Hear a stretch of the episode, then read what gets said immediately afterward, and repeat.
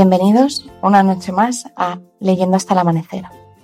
Hoy es un programa muy especial, ya que cumplimos 100 programas y venimos a hablar de autores centenarios, como son Gloria Fuertes, José María Gironella, Anthony Burgess y Arthur Clarke. También nos ofrecemos una entrevista con nosotros mismos, que somos las cuatro personas que estamos detrás de este podcast, y un relato escrito también por nosotros, entre los cuatro, que lleva por título Espejismos. Porque 100 es un número redondo y porque estamos de celebración, os invitamos a esta fiesta nocturna. Esto se llama Leyendas al Amanecer.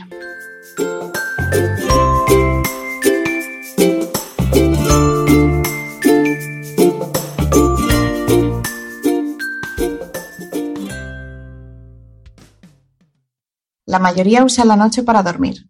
Leer es aprovecharla para vivir.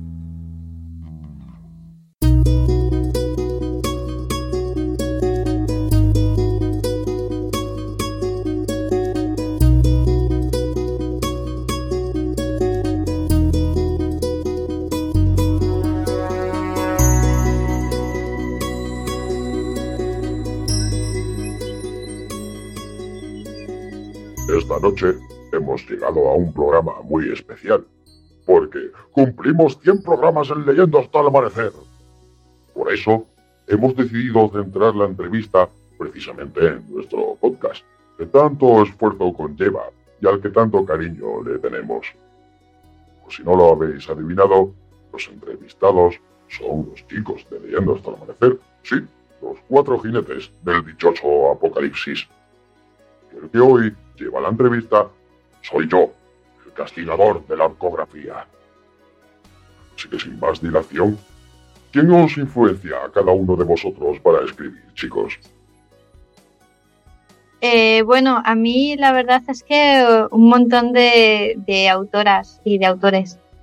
Em, sobre todo los que leía cuando era pequeña. Eh, pues, por ejemplo, Gloria Fuertes, muchísimo. Angela Sommer Bodenburg, que espero haber dicho bien su apellido porque es alemana. J.K. Rowling. Todo, casi todo fantasía, como veis. Roald que me encantaba eh, y que me daba mucho miedo, pero le disfrutaba mogollón con, con sus libros. Y ya un poquito más mayor, pues no sé, Isabel Allende es, una escritora que, que me fascina, que, que me gusta muchísimo. Es que serían muchísimos, la verdad. La verdad es que hay... La lista es larga. Eh, uf, pues a ver, básicamente, básicamente, básicamente y sobre todo, yo creo que está claro, lo he dicho más de una ocasión, es eh, Stephen King. Y, sí, porque ha sido uno, uno, de los autores así, casi de los primeros que leí y sobre todo al que le tengo también mucho cariño por, y también me ha influenciado bastante, sobre todo con sus leyendas, eh, es Becker. Esa sí que fue la primera novela, aparte de los típicos libros infantiles, ¿no? De, cuentos que nos vamos leyendo y tal. Mm, eh, fue, pues sí, el primer escrito que se salía un poco así del canon que leí. Era muy pequeño, ¿eh? como no, pues ya, ya me dejó tocado para siempre. y, y, ahí voy, así me he quedado. Vale, pues yo, en mi caso, yo es que creo que, a ver, un autor favorito sí, Salinger, pero claro, yo pues del desembarco en Normandía, pues, como que no te puedes basar en algo así para, para escribir nada porque pasó hace muchísimo tiempo. Pero a mí me pasa como actriz, que yo de pequeña leía un montón de fantasía, leía muchísimo con mi padre.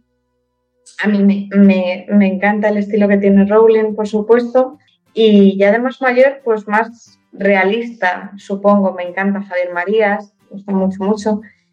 Y luego también me gusta ir descubriendo. Por ejemplo, tengo un libro que me regaló mi marido hace poco de Gatos Ilustres de Doris Lessing, que apenas he leído nada de ella. Y, y una de mis favoritas siempre será Silvia Plath. Ya, ver, aparte de los clásicos latinos, griegos y demás, yo creo que tengo tres referentes. Uno, uno Miguel Delibes, porque me encantaba de pequeño de pequeño me le, vamos, desde muy pequeño me leí todo, todo de Miguel Delibes. Eh, Eduardo Mendoza y Murakami. Yo creo que esos tres para mí son, son los referentes y los que, bueno, para lo que escribo y tal siempre tengo, siempre tengo en mente. Aparte de un cuento que es una, es una tontería, pero siempre, siempre que lo recuerdo me viene una, una gran sonrisa a la cara porque debe ser que de pequeño, de, lo que me dice mi madre, siempre lo tenía, siempre lo tenía en la mano. Es un cuento muy tonto. Se llamaba Sol Solito. Y vamos, eh, recuerdo, recuerdo los dibujos, recuerdo todo, y no sé, y siempre que me pongo a escribir tal, me viene, es una, eh, debe ser una manía tonta, una tontería, pero, pero siempre que me pongo a escribir, a escribir tal, me viene la, la, portada de ese, de ese cuento, de, de pequeño. Hmm, interesante, interesante. ¿Y qué autor tenéis en muy baja estima? Mm, en mi caso es una autora, es Stephanie Meyer. Y lo siento, sí, bueno, no, no lo siento, qué demonios. No, no, no, lo siento. No me gusta porque escribe muy mal y porque transmite unos, voy a llamarlos valores, entre comillas, en sus libros que son vergonzosos. Y encima me enfada porque sus libros los leen muchos adolescentes y toman como normales ciertos patrones de comportamiento que no son nada sanos. Entonces eh, la tengo muy baja estima por eso, tanto por cómo escribe como por lo que la influencia que ejerce en millones de adolescentes. Yo tengo que decir que estoy totalmente de acuerdo con Chris. De hecho, la que se me viene a la mente es ella. Solo se me viene a la mente esta autora en concreto. Si en todo caso, como mucho, también Mm, suelo tener en baja estima a los que se dedican, pues, como lo que va a decir Marina en nuestra tertulia, que dedican 30 páginas al cambio de postura en una cama. No, no, no los tengo, lo siento, pero ese tipo de autores no los tengo muy, muy, en muy alta estima, que digamos, básicamente. Mm, yo me, me, uno, por supuesto, a ver, yo sí que he leído la saga de Crepúsculo porque era en esa época, ¿vale? Pero estoy de acuerdo con Chris son ciertos patrones que no deberían repetirse en la sociedad actual. Aparte, la autora de 50 sombras de Grey, que creo que aguanté unas 15 líneas antes de, cerrarlo, porque dije no puedo más. Y, por supuesto, no te soporto, Camilo José Cela. sí, sí, yo Crepúsculo los leí, por eso hablo tan mal de ellos. La de 50 sombras de Grey no puedo hablar de ella porque me pasó lo que a ti, fui incapaz. No, no, solo puedo decir eso. Puedo comentaros la primera página. Bueno, ahora mismo no, aparte de los que, porque a ver, al hablar el último me habéis ido quitando las opciones que tenía en mente. Cabrones. Pero por lo demás, eh, no sé, eh, realmente debe ser que si un autor no me termina de convencer su forma de escribir, lo que transmite o tal, lo desecho, lo borro y, y la ocupación de mente en otra cosa. Y luego en tu memoria directamente. efectivamente. Porque, bueno, a ver, yo no comparto, yo no comparto lo tuyo, lo de tu odio hacia Camilo José Cela. Imagina. Pero bueno, esa es otra discusión. Madre mía, este, este odio nos va a costar la relación. Sí, entre, entre Delibes y Cela, aquí no. pero eso no, ahora mismo no, no, no, no sabría decir un autor así que tuviera en baja estima, aparte de los que habéis comentado. Bueno, y entonces Ya que me habéis hablado de los de baja estima, ¿con qué escritor o escritora, o bueno, o personaje de ficción eh, os iríais de cañas? Bueno, pues yo te voy a decir una de cada. Escritor, me iría con Terry Pratchett. Escritora, Qué buena. Es genial, nos echaríamos unas risas. Escritora, me iría con Anaïs Nin, que me cuenta en persona lo, lo que cuenta en sus diarios. Y personaje de ficción, por supuesto, con Tyrion Lannister. Bueno. Hombre, con Tyrion todo el mundo quiere irse de caña. Desde luego. No. Pues mira, pues yo personalmente así de escritor, pues sí, me, me iría de cañas con Stephen King. Bueno, no podría irme de cañas, es eh, exalcohólico, así que sería un poco, un poco improbable. Bueno, tú te tomas una caña y el que se tome un zumito. O si no, eso, si no vais a un bar de zumos. También. Tal cual. Y, y bueno, escritora sí que me iría, por ejemplo, de cañas también con Anne Rice, sería curioso. Sí, Y, cuanto menos. Sí, sí, sí, bastante, bastante. Y personaje de ficción, aparte de Tyron, por supuesto, eh, me iría con, con Eddie, Eddie de la Torre Oscura. M- más que con Roland. Roland es el pistolero, ¿vale? Pero no, Eddie, Eddie es más majete. Roland es un poco seco para ir para salir de fiesta con él. Vale, pues yo en mi caso he escritor con Salinger. Si tuviese que estar vivo con Javier Marías. Eh, escritora, lo mismo, si pudiese con Silvia Plath. Y que si tienen que estar viva con Laura Gallego, me iría de cañas para que hablásemos de hadas. Y personaje de ficción, yo me iría con, con Max Estrella, de Luces de Bohemia. Qué bueno. Y nos iríamos al, al Café Colón a hablar de libros. Qué bueno. De, eh, de escritor me iría con Murakami, evidentemente. No me voy a ir con, con otro más. De escritora, ahí me, ha, me habéis pillado ahora mismo porque no, no me viene no me viene ninguna a la mente ahora mismo. Ahora mismo no me viene ninguna. Es una faena porque he leído mucho, pero no, ahora mismo no. Y mira, ¿sabéis la sensación esa de dentro de una hora te va a venir un, un- una colleja y vas a decir esta, esta, esta? Pero ahora mismo no. Ahora mismo no. De personaje sí lo tengo, sí lo tengo claro. Con el loco, con el personaje eh, maníaco, loco de, la tetralogía, de la saga de Eduardo Mendoza. Hala, Eh, que sale del manicomio, que no tiene nombre tal, me iría con él, me identifico mucho.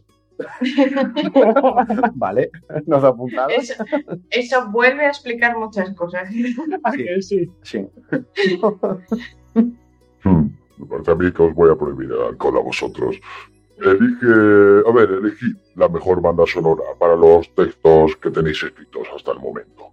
Bueno, es difícil porque yo tengo escrito muchísimo y sobre temas bastante diferentes, pero por hablar así un poco en general, mm, me suelen decir que lo que escribo en general tiene cierto regustillo como a cuento, como un sabor ahí mágico, ¿no? Entonces yo creo que, que a muchas de las cosas que escribo le pegarían grupos como, como Faun, como Omnia eh, o Lorena McKennitt, algo en ese rollo ahí, paganillo, sí, ¿no? sí, rollo, sí, Celta, Enya también, a lo mejor en alguno, sí, en, en ese rollo. Pues a ver, yo, yo, de hecho, para todo lo que he escrito, en realidad tiene banda sonora, porque me pongo música mientras escribo, no puedo música. Eh, pero sobre todo, sobre todo, pues, no sé, eh, suelo preparar la música para cuando escribo, sobre todo instrumental y, como no, rock y heavy. Suele, suele haber bastante. Por cierto, ya detalle, ya de paso un poco de publicidad. ¿eh? Si me buscáis en Spotify, o Daniel G. Domínguez, podéis encontrar banda sonora de Moriendum. Apuntárosla. Marketing. por supuesto, esto es para darse bombo. Faltaría más. Marketing. Eh, yo en mi caso me pasa igual que a Chris, yo es que mm, escribo de, de- de temas diversos, entonces depende un poco de, de lo que estemos hablando, pero por supuesto instrumental, que siempre hay una canción para cada momento, Y uno de mis grupos favoritos que es Queen. Yo con, con algún relato así que, que tengo de, liberación y demás, la banda sonora perfecta sería I Want to Break Free. Yo en mi caso, sí, también me iría hacia lo, lo celta, digamos, bueno, celta un poco más comercial, tipo The Course, cuando existían en aquella. Pero últimamente, siempre que me he puesto a escribir, escuchaba algo de, pues, tipo Love Love of Lesbian, o el 314, bandas así perdidas, eh, tal, y sobre todo, os vais a volver a reír de una canción que me. Que me a ver, no sé qué perfiles, no sé qué perfiles estoy dando de mí. Venga, agarraos que vienen curvas solo también. Titulada Bipolar. Siempre en una. En varias ocasiones, siempre que estaba escribiendo con los cascos puestos, venía. Tocaba esa canción cuando empezaba el momento álgido de la escritura en el que donde mejor estaba, más a gusto, más fluían las cosas, sonaba esa canción. Y bueno, ahí, esa, bipolar. Que sepáis que dice Jonathan que Paul 314 ya no se acuerda nadie, pero vinieron a Alcalá a tocar el mes pasado. Ah, sí. Bueno, a ver, que no se acuerda nadie. No he dicho que no se acuerde, sí, bueno, que. Estaba perdido, pero que sí también eso que es que estuvieran de moda, pero hace ya un montón de tiempo. Que sí, creo que existen, existen, siguen en activo para los fans. ¿Qué tiempo que no los escuchaba así? Sí, pero es curioso lo de esa canción, siempre... Así que ya sabéis, Jonathan eh, para el próximo programa tendrá que pedir permiso en el, en el manicomio para salir a grabar. eso. Y bueno, eh, ¿por, qué, ¿por qué empezasteis cada uno de vosotros a, a esto de, escribir? Esa pregunta es muy personal, que lo sepas. sí, sí que lo es. Al menos para mí es muy personal. Yo empecé a escribir muy, muy pequeña, muy pequeña. Tengo por ahí relatos que escribí con 6, 7 años. Y bueno, por un lado lo hacía porque me encantaba leer, entonces para mí era algo natural, ¿no? Escribir, eh, me pasaba el día escribiendo, era algo que me definía. Y bueno, yo era una niña muy introvertida. Soy una persona introvertida, pero de niña eh, lo tenía como mucho más acentuado. Además, me gustaba mucho meterme en mi propio mundo y montarme mis historias y me sentía como muy refugiada, como muy protegida. Y bueno, pues como también me pasaron, no voy a entrar en detalles, algunas cosas un poco feas, pues me ayudaba como a aislarme y, a protegerme y, a crear ahí una, burbuja donde, donde estar segura. Y, ya está. que, sí, a mí en parte me pasó también como, como a Chris. Y de hecho, sí, es una pregunta personal, pero va, ala, a tomar por saco. Eh, Yo empecé en realidad dibujando, se me daba muy bien dibujar, y allá por, no sé, tendría 12, 13 años, eh, mi padre estricto decidió que el dibujo no servía de nada, me rompía los dibujos y los tiraba. Y al final, pues la creatividad me salió por otro lado, básicamente. Tenía que ser creativo, así que me dio por escribir. Y, ahí sigo. En mi caso es un poco como lo de Chris, pues pasas, en, mi caso, mi abuelo, que era la persona más, mm, mi mejor amigo, empezó teniendo Alzheimer muy pronto, cuando yo tenía 10 años o menos, y yo empecé a escribir igual para, para aislarme un poco de todo eso y porque siempre ha sido como una forma de sacar toda esa rabia y esa creatividad, como dice Dani, que llevamos dentro. Así que fue, fue por eso. Y yo todo lo que escribo se lo dedico a él. Eh, no recuerdo si de pequeño escribía. Tengo la. Escribir de pequeño tuve que escribir, pero hubo una, una época en la que lo dejé. No sé, fue entre instituto y universidad. Yo creo que ahí fue. Me centré en los estudios y dejé la creatividad. Y fue un momento, pues, de bajón.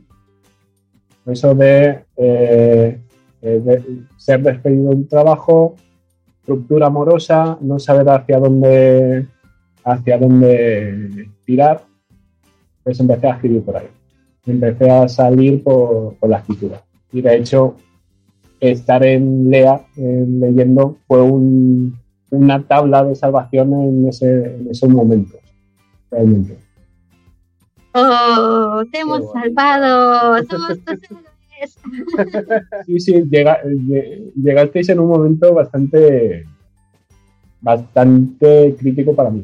Bueno, pues nos augura un buen futuro, porque al final todos los autores así, todos los atormentados, han acabado teniendo éxito. Somos la leche. Sí, sí, tienen éxito, pero generalmente después de muertos y después de una vida un poco ese chunga. detalle, ese detalle no lo tendremos en cuenta.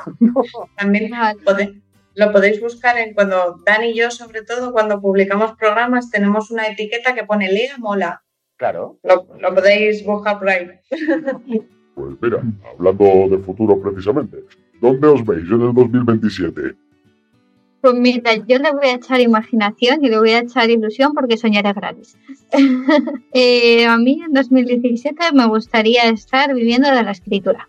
Es muy difícil, lo sé, pero me gustaría el tener la oportunidad de dejar trabajos de mierda y poder dedicarme a lo que de verdad me gusta, que es escribir. Dedicarme eh, a tiempo completo y que me dé para vivir, claro.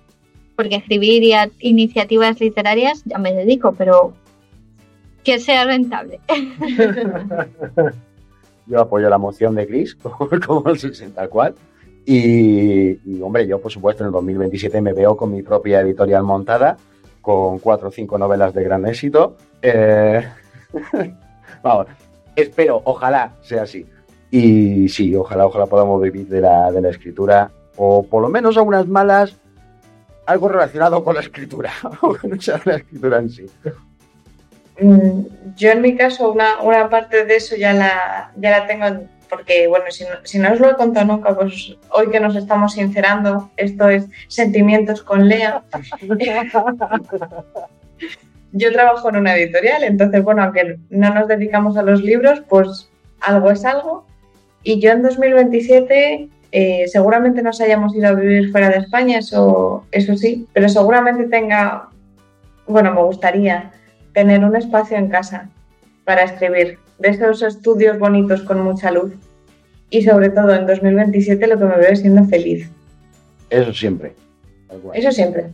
Pues yo me sigo viendo por aquí, por Tierra Misma. Por, por la estepa.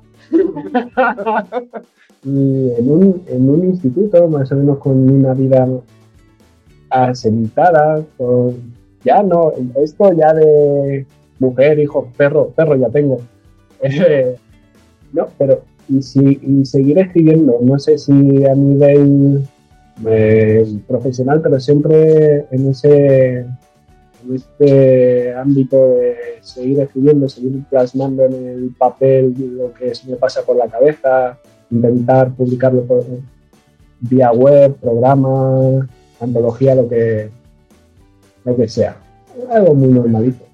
Y sobre todo, no lo hemos dicho ninguno de los cuatro, pero todos lo pensamos. En 2027 tendremos un LEA, vamos, que es- será Hombre. LEA versión 3.5. Hombre, volada. será, Estaremos será- celebrando el programa mil, mínimo. Mil. eso se daba por hecho. Sí, por Es- supuesto, por supuesto. Con mejor calidad de audio. Eso Sí. porque nuestros fans Mucho. nos lo van a financiar, nos van a hacer un crowdfunding. Exacto, exacto. Y en 2027 tendremos un chico del capuchino que hará estas cosas por nosotros. Sí. Mm, Bueno, ¿y, y cuál consideráis que es la mejor manera de darse autobombo? Ay, pues a mí esta pregunta me viene fatal porque lo de darme autobombo se me da muy mal. se me da muy mal hablar de mí misma y no solo eso, fíjate, yo me encanta escribir y me gustaría vivir de, de la escritura, pero me cuesta muchísimo enseñar lo que escribo. Así que supongo que lo primero sería enseñar lo que escribes, a ver si me aplico el cuento. Eh, ahora mismo imagino que, que estar en Internet. Si no estás en Internet no eres nadie. Las redes sociales o blogs, eh, plataformas de, de, de, mm, de todo tipo. Pues sí, básicamente es eso. Yo creo que la, mejor manera es lo que dice Chris. eh, estar en las mil plataformas, bueno, plataformas de, de escritores y para lectores, blogs, eh, redes sociales, tener un podcast, literatura, por ejemplo, ¿eh? Por ejemplo. Y, y básicamente lo que dice Chris, estar en Internet, sí. Hoy en día, sí. Bueno, y apuntarse a mil y un saraos, quien pueda sacar tiempo y tener, que hay literarios, por lo menos aquí en Madrid, y aprovecharlos, claro. Yo estoy de acuerdo con lo que ha dicho Chris al principio, que, que yo, me, yo me vendo fatal. Pero yo eso, yo eso lo sé. Hay muchísima gente cercana a mí que ni siquiera sabe que escribo, porque, pero porque siempre he pensado que es una cosa más personal, hasta que empecé en el podcast y, Dani me dijo que no, tía, que hacer autobombo es lo mejor que hay. Y, y, des- y desde entonces sí que se lo cuento a más gente y demás, y por muy en contra que yo esté de las redes sociales, pues tienen razón los chicos y, y es que es lo que le llega a todo el mundo. Pero yo también por otra parte sigo prefiriendo decir, pues yo qué sé, eh, he escrito un relato, ¿quieres leerlo? ¿Sabes? Como que dar yo ese, ese pie a- al lector. A mí, me ocurre, a mí me ocurre exactamente lo que decís vosotras, Marina y Chris. Además es que Chris ha, ha verbalizado todo lo que estaba pensando. Porque, de hecho, en una reunión de departamento con los compañeros tal, pues hablando de, otra- otros temas, salió la creatividad de los chavales, cómo potenciarlo, tal. Y mi compañera me dice, ¿sabéis que Jonathan escribe? Claro, todos me empezaron a mirar a mí, me pu- un compañero, te estás poniendo rojo, digo, ya, es que, ¿y por qué no lo dices tal? Y empezaron ahí a sacar, pues, lo, saca- sacaron lo del podcast, empezaron a leer relatos, era como, pero a ver, vamos a centrarnos otra vez a la reunión en la cre- creatividad de los chicos, dejadme a mí en paz". Dejad la mía en su sitio. claro. Jonathan, diles a tus alumnos que escuchen el podcast. Hombre, por supuesto, pero vamos, ¿no lo has hecho ya? Maldita sea. Sí, sí, sí lo, si lo saben y ya, incluso esto, esto no, no lo tendría que decir, pero ellos, ni corto ni perezoso, sacan el móvil y empiezan a buscarlo. Eh, Ostras, Jonathan. Chavales. Próximo trabajo barra examen que les pongan, escuchar programas nuestros y hacerte una reseña o un. ¿En qué programa han hablado en Lea en esta semana? Eso. Pero vamos, sí, sí, es- eso a mí me cuesta mucho, mucho promocionarme. ¿eh? Es una cosa que, que no me ha gustado por eso, porque yo también, yo soy muy, muy tímido y tal, y no me gusta, me, me tienen que arrastrar, me tienen que sacar a la palestra para que yo diga, sí, he escrito esto. Y bueno, a ver, otra pregunta es interesante. ¿Libros en papel o en formato electrónico? Pues yo lo tengo claro en papel. Llámame romántica, pero prefiero el papel. Además que es que en el formato electrónico ni siquiera me entero de la historia. No logro meterme ni no. No, yo papel. Pues eh, yo ambos. Eh, libros en papel siempre me han gustado y siempre me gustarán, claro, a ver, al fin y al cabo escribimos, pero reconozco y me viene muy bien el formato electrónico para el trayecto entre trabajo y trabajo, que los libros no se estropeen, etcétera, etcétera. Así que personalmente, ambos, sí, tal cual.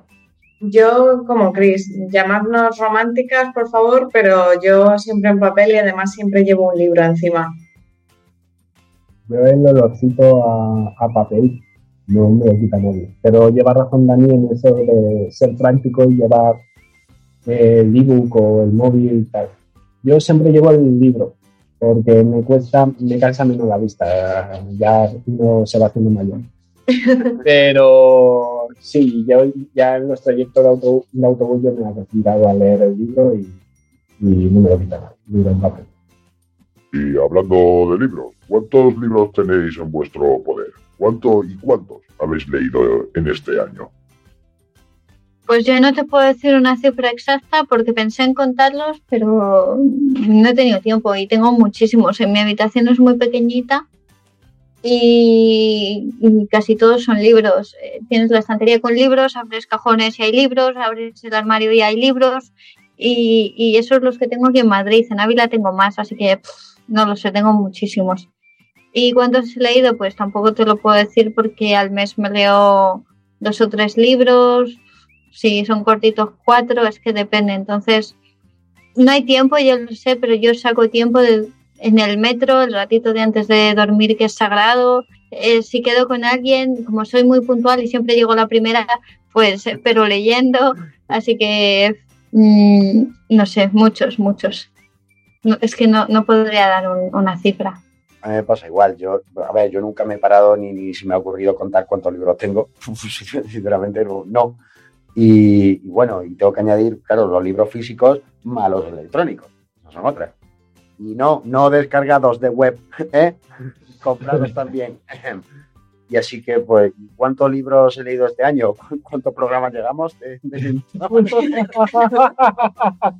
Creo que 11. Creo que 11. Aparte de los programas de Otro Amanecer, pues siempre cae también alguno entre medias, así, ¿no? Porque es lo, que dice Chris.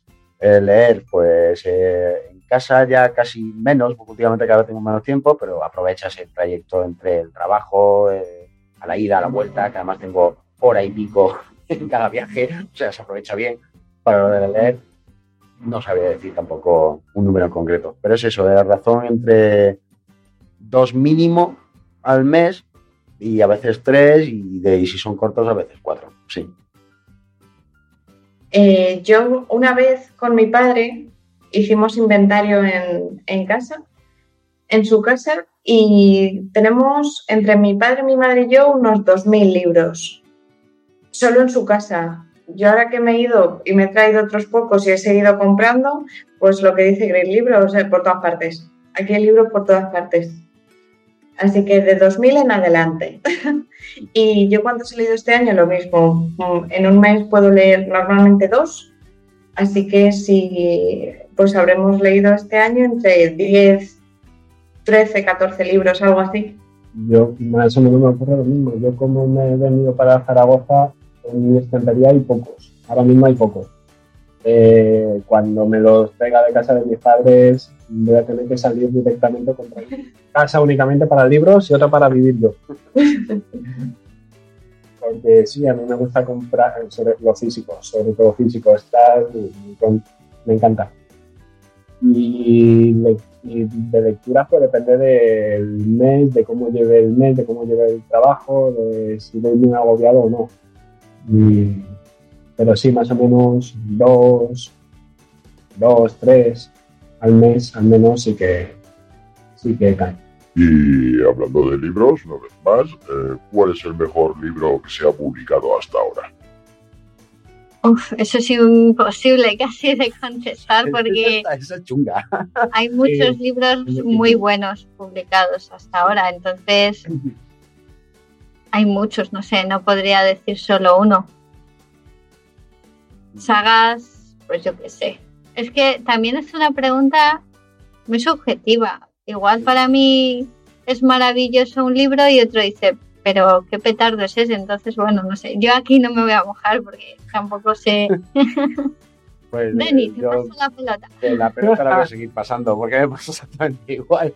O sea, ¿cuál es el mejor libro que se ha publicado hasta ahora? Pues no sé, muy relativo, ¿no? O sea, pues, no sabría decirte uno en concreto como siempre he dicho en más de un programa, sí que le tengo mucho cariño a la saga de la Torre Oscura, por la, toda la elaboración que lleva atrás con todo el universo de Stephen King. Pero bueno, también porque es mi autor preferido en este caso. Mm, ¿Es el mejor libro que se haya publicado hasta ahora? Pues posiblemente no. o, o, sí, todo depende de con el, con el que se mire. Así que yo tampoco me pringo.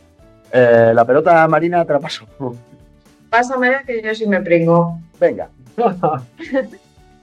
Yo, a ver, estoy de acuerdo con lo que dice Chris, que cada uno tenemos una opinión y seguramente el que yo considere el mejor libro que he leído este año me diga, Dani, pues a mí no me gusta o tal, pero precisamente como cada...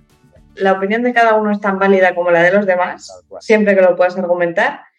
Yo tengo dos. Eh, por supuesto, el Guardián ante el Centeno, que yo lo mencionaré en todos los programas y posiblemente lo menciono en todas mis conversaciones sobre libros. porque me gusta muchísimo.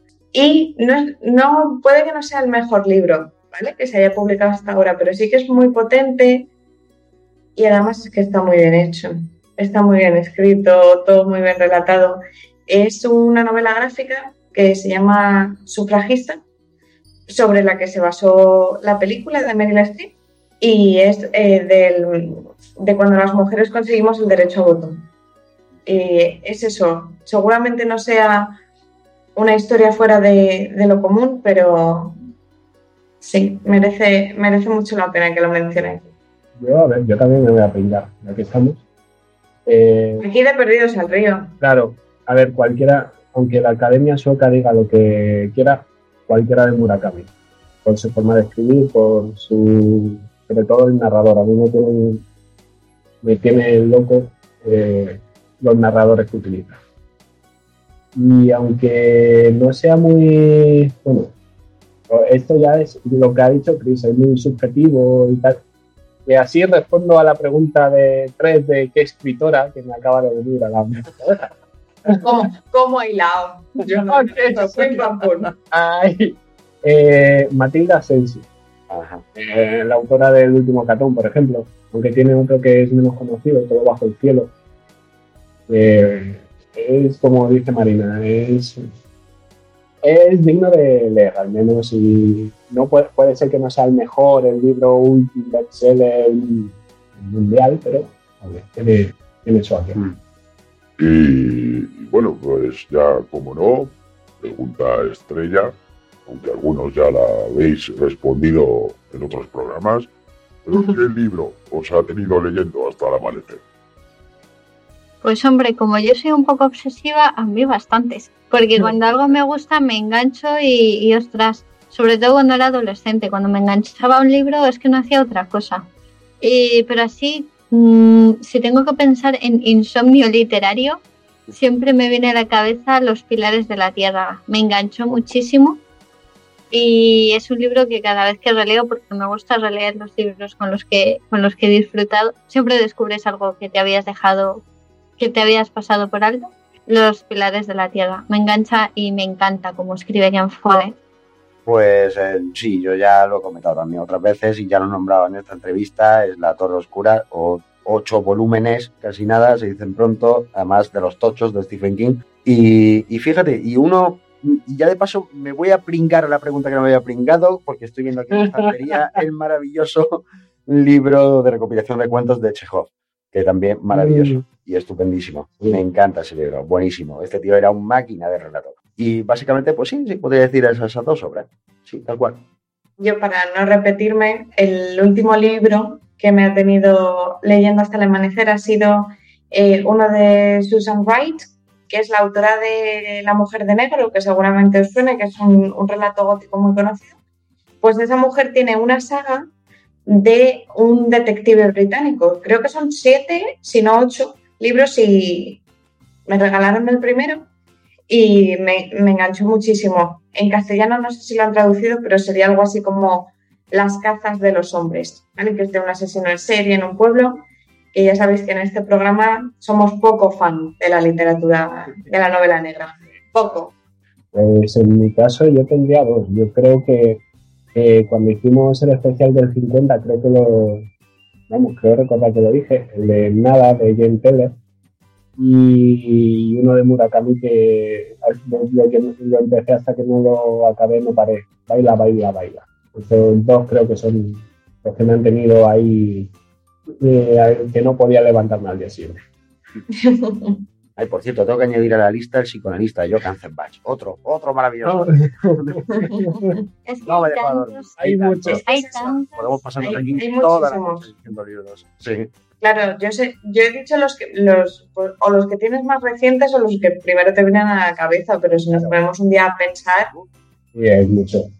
Muy bien, pues si habéis llegado hasta el final de esta sección, significa que ya conocéis un poquito más a los miembros de Leyenda hasta el amanecer. Os queremos dar las gracias por estar al otro lado de los cascos o los altavoces y por escucharnos programa tras programa. Continuamos con el programa. Esperamos que os haya gustado esta entrevista tan especial.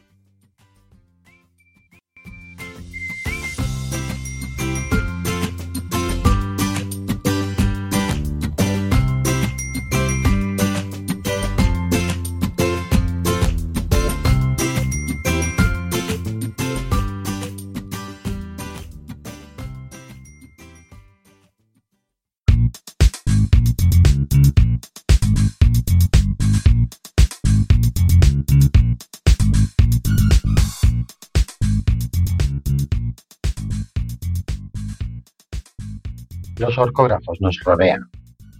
Y es que no se han conformado con inundar las redes sociales, sino que además ahora han decidido saltar nuestras pantallas. Bienvenidos a nuestra sección Me sangran los ojos. Aquellos que veáis películas o series en versión original subtitulada sabéis muy bien de lo que os hablo. Las faltas de ortografía abundan en los subtítulos, incluso a veces hacen que lo que estéis viendo sea imposible de seguir.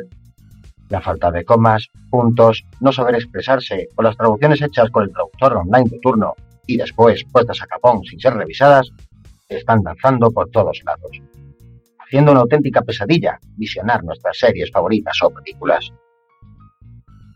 No sé vosotros, pero cuando una falta aparece en ellos, me hacen perder una escena entera por culpa del sangrado de ojos. Uno de estos ejemplos está en una película de James Bond, donde el intrépido agente entraba en un casino lleno de bandidos mancos. Chicos, por favor, la traducción para One Man Bandits al español es máquinas tragaperras. A ver si prestamos un poco más de atención en lo que estamos haciendo. Con lo que podemos encontrarnos, uno llega a pensar que cualquiera puede meterse a hacer subtítulos. Y digo cualquiera, porque en un conocido blog donde se dedican a esto, me encontré con el siguiente post. Como primera aclaración, diré que ninguna de las preguntas que voy a decir tiene su signo de apertura correspondiente. Dice así. ¿Cómo es correcto? ¿Iba a ir? ¿Iba con H y con B? ¿Iba a ir? ¿Iba sin H y con B?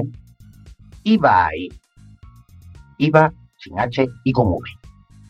La última no creo, pero la puse de cualquier modo. Me inclino más por la primera. Pero asumo que es verbo conjugado. Así que me agarran fuera de base. Si digan, por favor, mencionar fuentes de renombre. Porque esta frase se ha convertido en un debate en mi casa de que cuál es la forma correcta y pues últimamente la RAE ha sacado excepciones para todo, cualquier cosa se puede esperar. Ya desde muchas gracias por la ayuda. ¿En serio te dedicas a hacer subtítulos y no pones ni tildes, ni comas, ni H, ni sabiendo escribir IVA del verbo ir? ¿Pero estamos locos o qué? Última lleva tilde al igual que últimamente. Así también la lleva y el cómo de la pregunta. Ha sacado esa A, lleva H y... ¿En serio te hace falta una fuente de renombre para saber que IVA del verbo ir se escribe sin H y con B? Eso no es lo peor.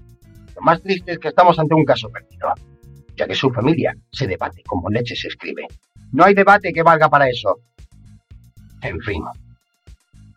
Por si algo así no fuera suficiente, otro usuario en un foro de subtítulos pregunta que cuáles son las ventajas de las faltas de ortografía. Parece una pregunta irónica, pero un usuario despistado le contesta muy serio y con una lógica aplastante. Dice algo así. Pues la ventaja más evidente al escribir con faltas de ortografía es que siempre te puedes desdecir de lo que escribiste, o alegar que no entendieron lo que quisiste expresar. Y esa también es la desventaja, ya que siempre habrá alguien con el cual tendrás una diferencia al expresar tus ideas de esa manera. ¿Eh? ¿Pero qué ha dicho este personaje? ¿Y cómo puede plantearse siquiera que el tener faltas es una ventaja? ¿Habrá entendido el mismo algo de lo que ha escrito? Incluso hay algunos subtituladores que es mejor huir de ellos. Es el caso, por ejemplo, del usuario Hammer. En sus trabajos podemos encontrar el por qué que figura en una pregunta junto y sin tilde, bien con tilde la E, o hallar, sinónimo de encontrar, con Y en vez de con Y, entre otras lindezas. Así que ya sabéis, si encontráis por ahí unos subtítulos de este personaje, caca, no descargar, peligro de rotura de vasos sanguíneos oculares inminente. Pero podéis estar tranquilos. He conseguido la IP de Hammer y se la he pasado al castigador puede que algunos me digáis que, claro, eso pasa por descargar lo que queremos ver, que si comprásemos los DVDs originales esto no pasaría. Pues no, estáis ante un auténtico error. También podemos encontrar cagadas en ellos. Y es que a veces pasa que parece que el editor de turno se descarga los primeros subtítulos de Internet de pilla, para tener pronto en las tiendas la copia, etc.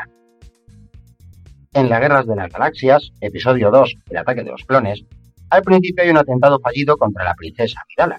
Tendida en el suelo se le acerca una especie de doble que tenía y le dice, Lo siento, milady, la he fallado. Toma ya, un laísmo. Los profesionales que se dedican a esto no deberían cometer este tipo de fallos, y más cuando se venden a precio de oro en nuestro país. Si navegáis un poco por la red, encontraréis a cientos de usuarios levantando quejas contra este formato y sus subtítulos. Pero, ¿y si echamos un vistazo a la televisión? Misma mierda, culo diferente. Como gran ejemplo, tenemos a Televisión Española, tanto la 1 como la 2. En el noticiario de TV1 anunciaron un terremoto en Bulgaria con el siguiente titular en dos líneas. No hay víctimas solo. En la primera, y daños materiales en la segunda, cuando en realidad querían decir no hay víctimas, solo daños materiales. La importancia de las comas, chicos. La diferencia en este caso es que haya habido muertos o no. Un detalle bastante importante, ¿no creéis? Eso os pasa por no escuchar nuestro programa. O por ejemplo, otro titular en el que escriben Las llamas han devorado 10.000 hectáreas de una zona de alto valor ecológico. ¡Devorado con B! si hasta el Word me lo ha corregido el solito al transcribirlo. U otro en el que ponen desalojados 53 vecinos por riesgos a desprendimientos por los seísmos. Aquí se les ha olvidado poner la tilde a seísmos. Incluso en un programa hacen una entrevista a una tal Lenar Ibáñez, a la pobre le colocan un rótulo escrito afirmando que lleva más de tres años yendo a campamentos de inglés. Yendo con ella. Muy bien. Os habéis lucido una vez más. ¿Habéis pensado en ir a campamentos de español, aunque sean solo unos meses? Si es que ni el programa de la 2 de Punset se libra. En él ponen, los tratamientos en psiquiatría, como en toda la medicina, tienen que estar hechos a medida de cada persona. Samuel Barandés. Muy sabio el tal Samuel. Pero no tanto el que escribió el texto, ya que en hechos no puso la H sería expulsado de la cadena por el mismísimo Punset al día siguiente, más le vale. Ni el teletexto, queridos oyentes, ni siquiera me voy a pringar con ejemplos. Ponedlo y vedlo con vuestros propios ojos y echaros, esta sí que nos lleva a H, a llorar. He cogido como ejemplo estas cadenas de televisión, de las cuales mm, voy a ahorrarme mi opinión sobre ellas. Pero sin duda alguna no es la única tendríais que ver algunos subtítulos de 4 o qué decir de Telecinco. En fin, solo me queda desearos suerte y que este mal tan expandido no llegue a vosotros o a alguna de vuestras personas más cercanas. Y si se acaban contagiando, siempre os quedará enviar al castigador de la orcografía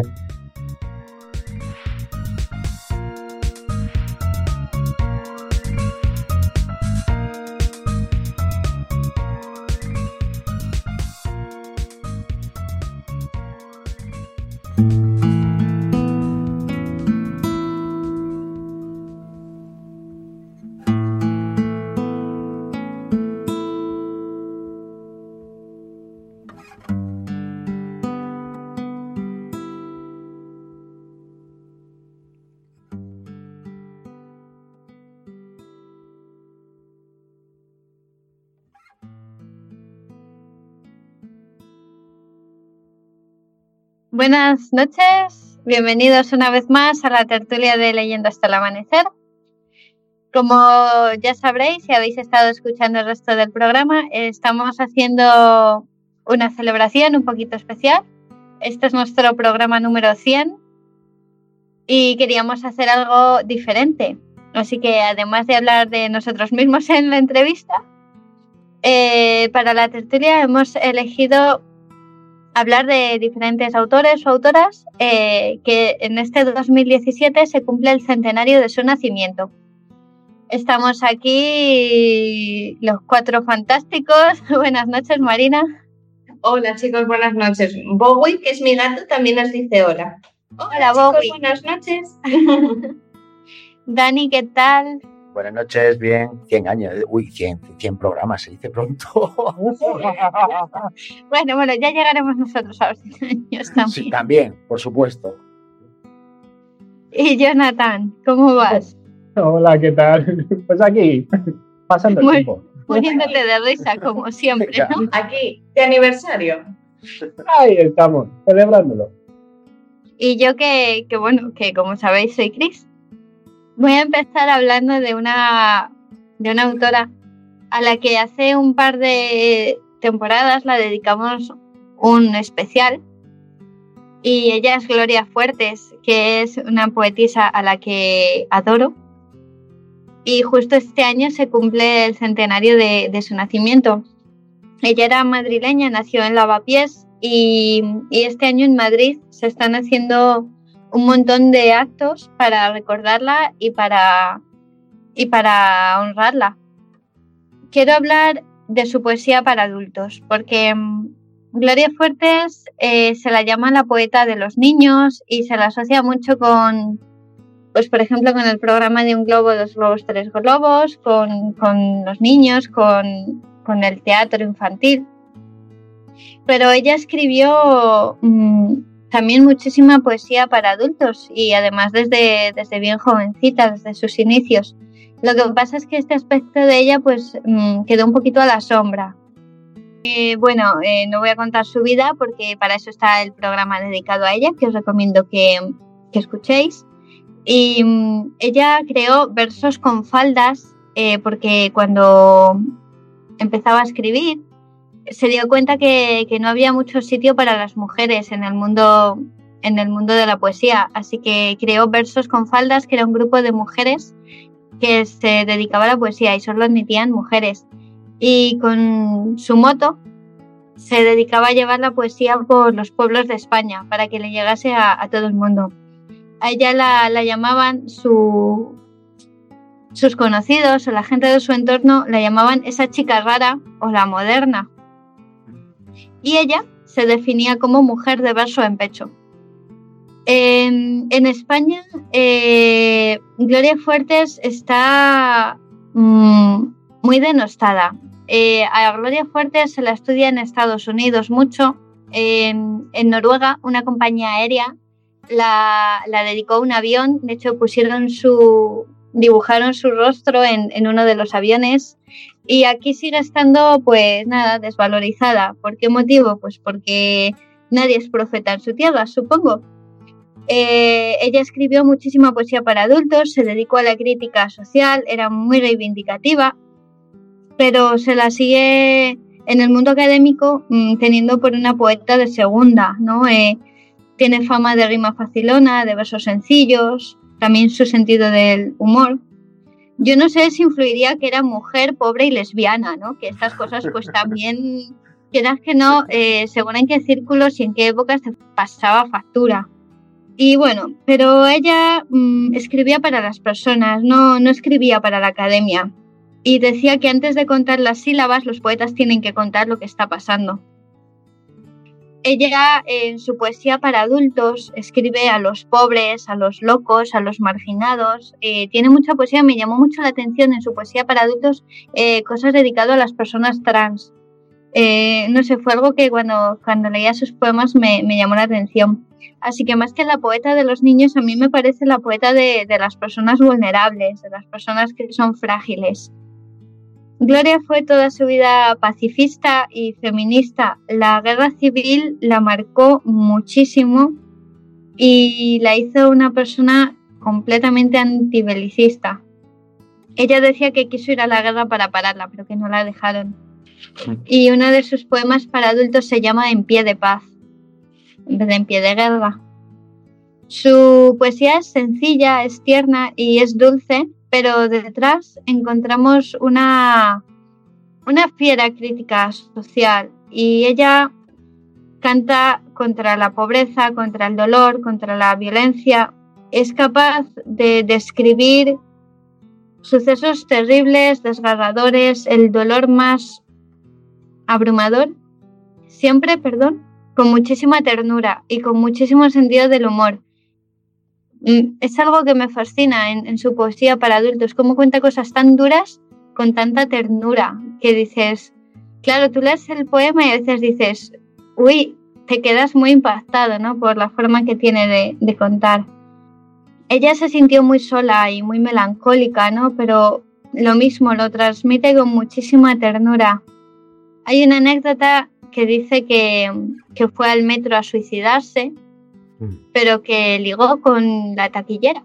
Y en vez de tirarse a las vías, se tiró a la taquillera. Y ella hacía una poesía muy cotidiana, sin prepotencia, sin buscar la etiqueta de intelectual. Y eso pues la ha pasado factura, es otro de los motivos por los que ella está tan, tan denostada. Pero bueno, yo la recomiendo muchísimo. Ella era todo corazón, era tierna, era cariñosa, pero tenía un carácter fuerte y unos valores inamovibles y eso está a lo largo de toda su obra poética.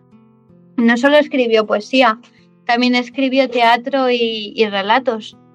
Y yo no lo sabía, he estado hace poquito en una, en una exposición que hay en Madrid, que ha habido en Madrid, y también escribió letras de canciones, o sea que fue bastante, tocó bastantes palos.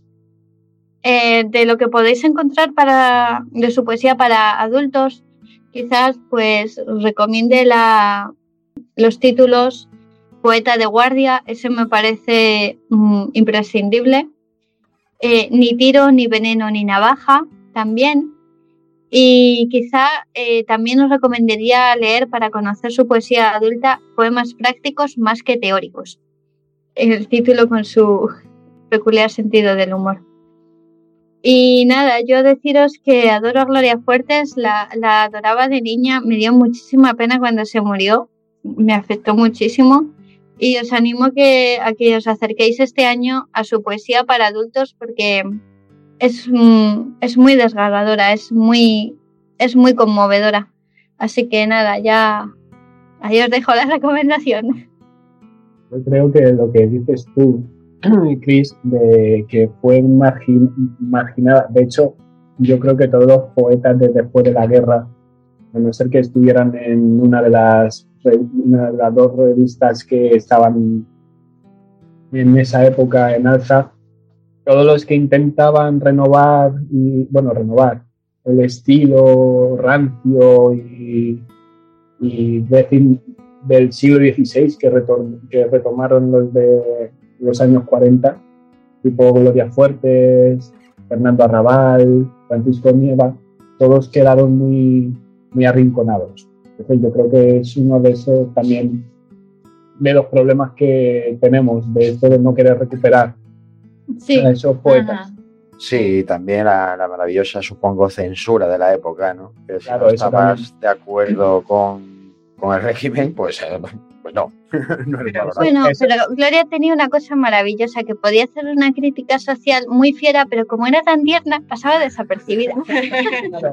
la verdad es que tenía cara de ser buenísima persona, como de profe de cole. Sí, era, era todo corazón. Pero sí, en lo de en la época de la censura es o estás con nosotros o estás contra nosotros, no hay ningún término medio.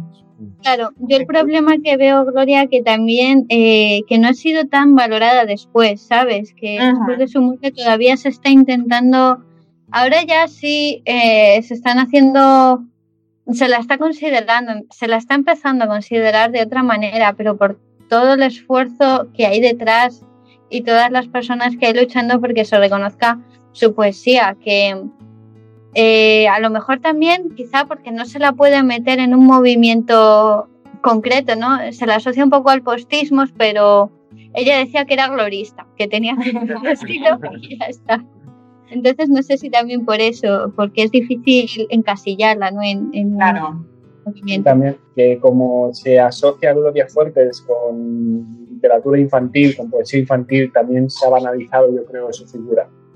Claro. Eso también eh, creo que, como has dicho tú, como has ido comentando tú en, la intervención. Le han encasillado a la pobre. Sí. Y además que yo, oye, yo quiero romper una lanza en favor de, de, la literatura infantil y de los escritores de literatura infantil, porque me parece fatal que sea un género que, que esté tan poco valorado. Sí. Y tan, sí, visto siempre. Sí, como que va, escribir literatura infantil, no escribir literatura de verdad. Oye, también es, es literatura. Oye, y hay cosas mm, y muy buenas. Sí, muy buenas y muy elaboradas, por supuesto. Y también es que, por ejemplo, en Reino Unido de los doctorados, los de literatura infantil, los que antes se quedan sin plazas. Porque es algo que allí se lleva un montón cuando empezó, pues cuando en los 50 con Roald Dahl y demás, y a la gente le fascina eso, que los niños sean capaces de engancharse en la lectura con un tío que, creaba duendes. Mm. porque Roald Dahl escribió Los Gremlins Sí. y cosas así. Es que, es que es lo que dice Chris, está totalmente menospreciado, pero es una literatura preciosa y con un montón de sentido. Cuando lo lees de adulto, te das cuenta que no has visto nada cuando eras pequeño en esos libros. Bueno, yo continuando un poco la, la época de Chris, quedándome en la guerra civil, voy a hablar de un autor que, bueno, pues más o menos yo lo he retomado, lo he retomado ahora. Marina, la verdad es que me lo ha puesto un poco, a mí me ha puesto contra las cuerdas. Lo conseguí. Porque hablar, hablar de un autor o de una obra que cumpliera su centenario, más o menos como nosotros, pues a mí, a mí me ha resultado difícil. Ya, como hablamos en otro programa, Marina, iba a hablar de Cela, pero cumple, Iba. ciento- iba, pero cumple 101. Y Uy. se me escapaba por Casi. un año. Mira, que Cela, yo, yo creo que esto lo, lo dije en el programa de los Sí. Cervantes. Y Yo- por, eso, por eso lo digo. O sea, yo, a ver, por una parte, pues claro que le admiro. A ver, ganó un Nobel, pero por otra parte, de verdad, que yo no lo aguanto. Así que me alegro de que cumpla 101. el personaje que se creó supera. no sé si está por encima o por debajo de- del escritor. Totalmente. Eh, bueno, yo voy a hablar de, lo- de José María eh, José María Gironella, que es autor de Los cipreses creen en Dios. Una obra que he tenido que desempolvar porque me la leí en, en la universidad, en la carrera, y, bueno, tenía ahí un vago recuerdo de Los cipreses, pero he tenido que, que dar otra vuelta. Es de 1953 eh, y ganó el Premio Nacional de Literatura. Bueno, eh, os comento un poco el argumento. Tiene como protagonista a la propia ciudad de Gerona, que se nos muestra casi como un personaje vivo. A través de la mirada de decenas de gerundenses de muy diversas clases sociales, mentalidades e ideologías, eh, Gironella relata minuciosamente cómo se vivió en esta localidad la experiencia republicana y el alzamiento del año 36. Por lo tanto, ya veis que por dónde nos vamos a centrar. Sí, sí. El eje central de la historia es la vida de un matrimonio de clase media, de los Alvear, formado por una mujer muy religiosa y por un republicano moderado. Ahí tenemos mezcla buena. Ya ves. Cuyo, cuyo hijo mayor, Ignacio, es un estudiante atormentado por las dudas que lleva en sí mismo la guerra civil. Los conflictos políticos y sociales de esta ciudad catalana van recrudeciéndose poco a poco y generando una creciente polarización que desemboca en tragedia. Es un tocho bastante importante. Por eso digo, digo que me lo he tenido que revisar. Porque son 900 páginas. Toma, ostras. Es un tocho. Y lo, lo mejor de todo es que es una eh, tetralogía. No sé si era trilogía o tetralogía, lo que buscaba. ah, ah, luego os lo confirmo. Pero si 900 páginas componen la tetra... La tetra- No, no, no, no. No, solamente, es un volumen. Solamente este tomo. Joder. Así, una, cosa ligera Sí, de leer sí, así. Sí, para leer Mm. Para llevar. en una tarde, en un momento. para llevar. Sí, para ver el viaje en el metro, entre metro y metro, en el trabajo, ¿eh? A la, hora- a, la, a la paz que te ahorras el gimnasio, te llevas el libro. Efectivamente. Pues, desde luego. Pues lo que digo, por estas 900 páginas desfilan personajes de lo más variado. Representativo cada, eh, representativo cada uno de ellos de un estrato social o de una, facción política. Eso hay que decir que lo hizo bastante bien el perfil de los personajes. Entre ellos está el subdirector del Banco Arús, militante de la acera y furibundo antimasón, el falangista Mateo, los republicanos hermanos Costa, millonarios y populistas, el cínico policía Julio, el soberbio Mosén Alberto, el místico seminarista César Alvear, el anarquista José, el siniestro comunista Cosme Vida, el rentista Jorge Batlle, David y Olga, que son dos sectarios maestros del, del Estat catalá, el incendiario carlista apodado La Voz de Alerta, una prostituta, la Canela, la deliciosa Ana María, el gran amor imposible de Ignacio y el doctor Freuchen. Eh, por los, por los eh, adjetivos que he ido dando, por los epítetos que he ido dando, ya podéis ir viendo de qué pie cojea. Sí, mezcla. También hay que decir que el doctor Relken eh, es un judío alemán que trafica con obras de arte robadas mientras asesora a los partidos izquierdistas locales. Así que ahí tenemos una mezcla de personajes muy curiosos. Sí, sí, entre el siniestro anarquista y el piadoso. Sí, sí, sí. Es, Ahí ya me lo he dicho todo- todo. Es todo muy divertido. Tal cual. Sí, sí.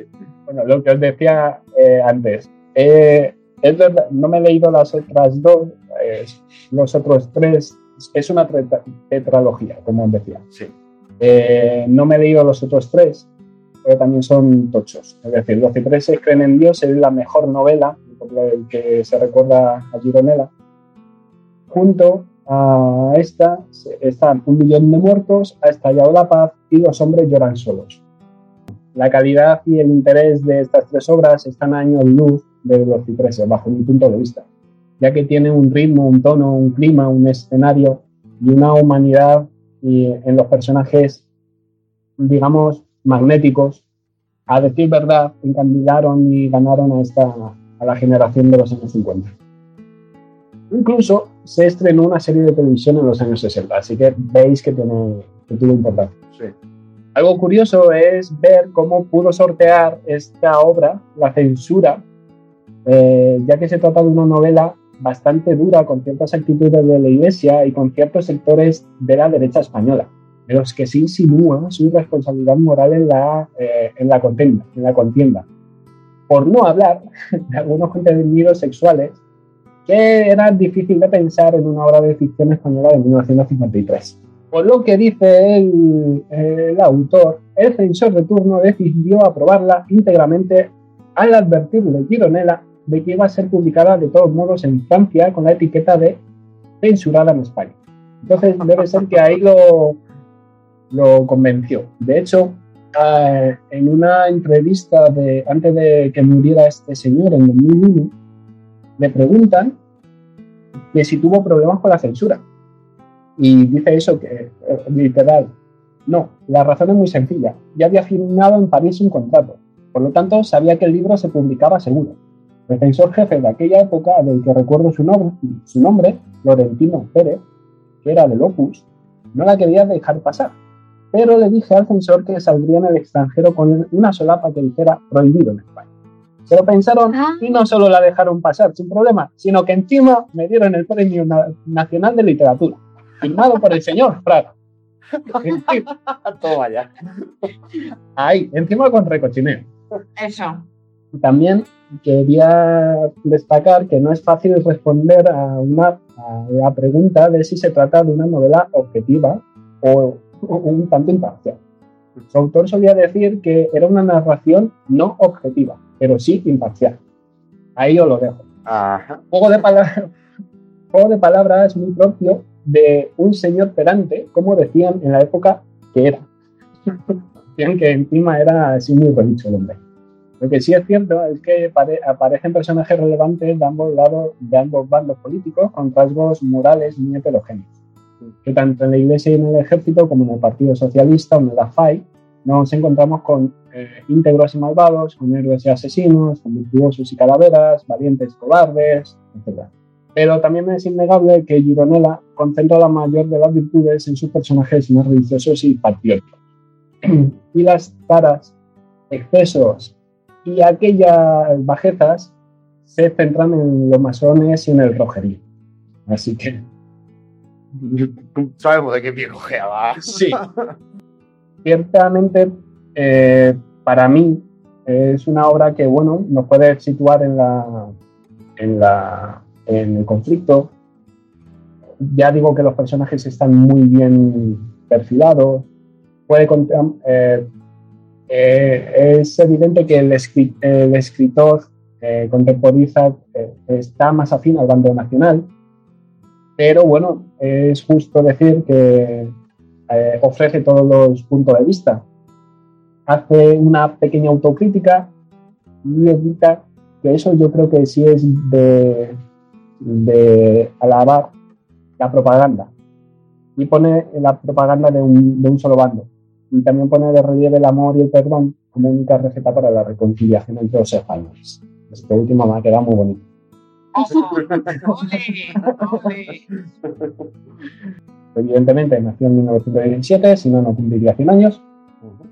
Es de Gerona y bueno, eh, más eh, de, su, de su vida se le vincula a la generación del 50 y tiene otras... eh, también ganó el premio Nadal con otras de sus novelas, con un hombre, en 1946.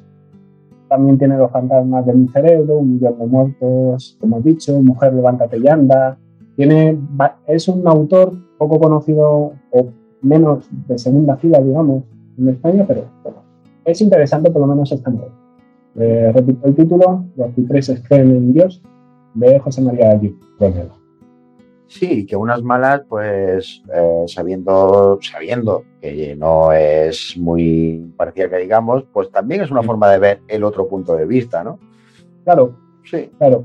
Y además, bueno, que se pudo, como hicieron otros autores de la época, vamos a ensalzar el bando nacional y, y vamos a, a linchar, digamos, al bando republicano. Este no, este dentro de lo malo, incluso tiene, yo veo cierto cariño, cierto cariño con, con los republicanos, por ejemplo. No sé, le veo que cuida a algún personaje. Será, será curiosa. interesante leerlo. Es curiosa, pero son 900 páginas. Ahí os lo Vale, dejo. interesante y recordad, tenéis que tener tiempo para leerlo. Y- Lo que podemos y mucha hacer es fuerza. dividir- dividírnoslo, ¿sabes? Y cada uno que lea una parte luego nos la contamos. Porque Claro, eh, juntaros pronto, queridos oyentes, y os contáis entre vosotros la novela. Claro, nos hacéis un resumen. De las siguientes partes también, por favor. Aquí si empezamos algo aquí hay que llevarlo a cabo. Aquí de todo, aquí de todo. Y yo a veces hablo conmigo misma y me digo, qué buenas ideas tienes, Marina. Pues esta puede que no haya sido una de ellas, ¿vale? La de encontrar. No, la de encontrar autores o libros que, que en este 2017 cumplían 100 años, porque yo me he vuelto pues, un poco loca buscando. Sí, ya, sí, Algo que me ya somos varios, ya somos varios. Diciendo, madre mía, ¿qué pasa? ¿Que en este año no nació nadie? ¿O qué? Pero sí, sí. Lo bueno es que encontré a un autor que siempre me ha gustado muchísimo y, y la verdad es que me tendría que haber atrevido con más cosas de él porque solo he leído una novela que, que es de la que vengo a hablar esta noche. Sorpresa. El autor... Esto lo... Vale, eh, el autor es el británico Anthony Burgess. No voy a estar diciendo Burgess toda mi intervención, así que vamos a llamarle simplemente Anthony. Se ha decidido en el comité de Lea. Le había propuesto señor B, pero no ha cuajado la cosa. Anthony para los colegas. Anthony. Y su libro más conocido, que espero que todos hayáis leído, es La Naranja Mecánica, que se publicó por primera vez en 1962. Perdón, os quería mencionar algunos detalles de este autor que es interesantísima. Su biografía nació en Manchester, como dicen ellos, en Manchester, eh, hace 100 años, obviamente, en el 17, y murió de cáncer en 1993. Sus médicos le dijeron que apenas le quedaban unos años de vida, todo esto sería en los años 50, y él se puso a escribir como loco para que su mujer no se tuviera que preocupar nunca por el dinero cuando, cuando él hubiese fallecido. Entonces Anthony estaba dando clase en Malasia, todo esto tras la Segunda Guerra Mundial, y fue allí donde se le diagnosticó la enfermedad porque se desmayó una vez en, en clase. Aparte de su capacidad para ser músico y compositor, que ahí donde le veis, escribió dos sinfonías y además hablaba con fluidez nada más y nada menos que ocho idiomas, además de chapurrear otros cuatro. Bueno, no, no se aburría el hombre, ¿eh? No. No, no le daba tiempo Yo admiro a la gente que tiene esa capacidad para Esa aprender capacidad. idiomas. para hablarnos todos, además, porque yo cuando lo busqué digo, bueno, pues será como todos que decimos, sí, lo hablo, mentira. Que hablar con fluidez, no, no, es que el tío hablaba eh, malasio, claro, porque vivía allí, inglés, francés, español, y luego chapurreaba hebreo. Joder. Sí, así como que no quiere la cosa. Así, una cosa útil en la vida. ¿Qué hago después de aprender malasio y español? Pues el hebreo. Total. Pues me voy a ir al hebreo. Me encanta este hombre. Este genio, porque no le podemos llamar de otra manera, tuvo que, bueno, recurrió a una experiencia propia para construir el argumento de la naranja mecánica. Que se basa, esto es un poco duro, así que niños, iros de este programa, eh, en la paliza y posterior violación que sufrió su propia esposa en 1944 a manos de unos soldados norteamericanos en la época de la guerra. A, Anthony le ataron y le golpearon también mientras se producían los hechos. Además, su mujer Lynn estaba embarazada y, los golpes pues, le hicieron perder al, bebé. Entonces, por eso, esta escena se refleja en el libro, que fue de donde salió toda la idea, y el autor hace un pequeño cameo también en, en, la novela, pero se cambia el nombre por el de F. Alexander.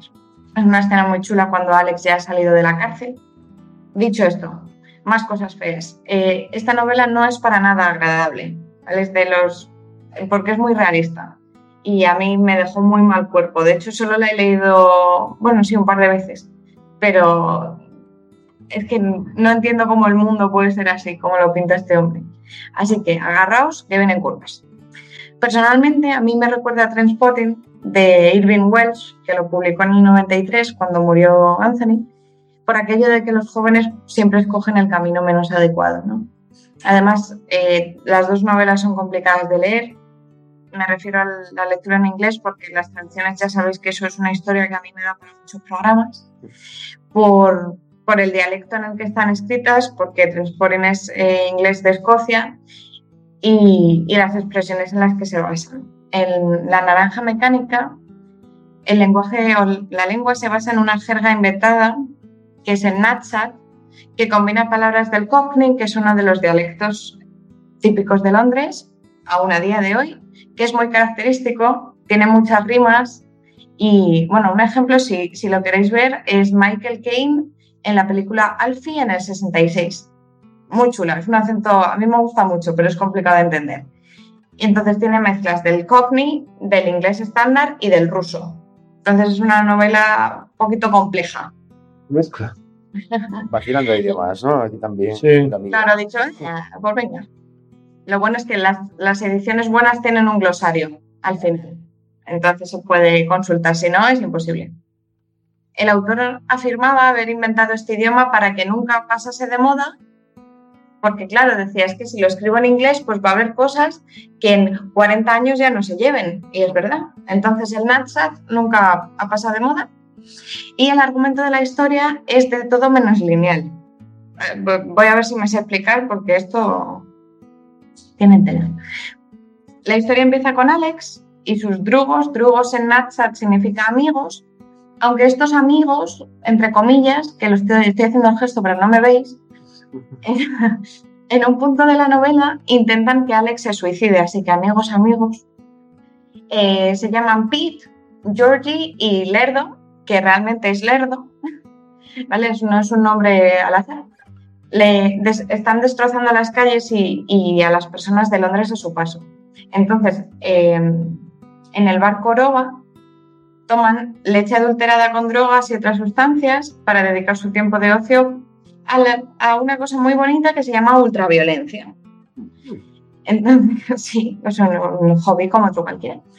Tras matar a, una anciana, a Alex, pues obviamente le juzgan, le meten en la cárcel, donde se somete al tratamiento ludovico. Seguramente si habéis visto la peli, os imagináis, veis a Alex con, como con unas varillas en los ojos para tenerlos abiertos. Pues ese es el tratamiento ludovico en el que se tiene como fin que Alex acabe odiando la violencia y la identifique con algo negativo. Todo esto mientras suena la novena sinfonía de Beethoven de fondo. No os cuento cómo acaba esto porque merece muchísimo la pena leer la novela y sorprenderse. Lo que sí que añado y recomiendo lo que os he dicho del glosario, ¿vale? Coged una edición que lo tenga porque si no es imposible de entenderlo. Por esto también me refiero a que no os pase como a Kubrick, que ya sabéis, bueno, adaptó, fue el director de La Naranja Mecánica en el cine en el 72, pero tuvo en cuenta la versión americana donde el capítulo 21, que es el, final propiamente dicho de la novela, no se incluye, porque en Estados Unidos la novela se censuró. Entonces, ¿qué pasó con esto? Que Anthony le dijo, le dijo a Kubrick que odiaba aquella adaptación y que ojalá nunca hubiese vendido los derechos, Madre mía. porque no era lo que él se imaginaba. Claro. Así que recordad siempre glosario y capítulo 21. ¿Vale? Eh, os repito el título, que es La naranja mecánica. El centenario autor es Anthony Burgess. Y la cita con la que termino, eh, la siguiente.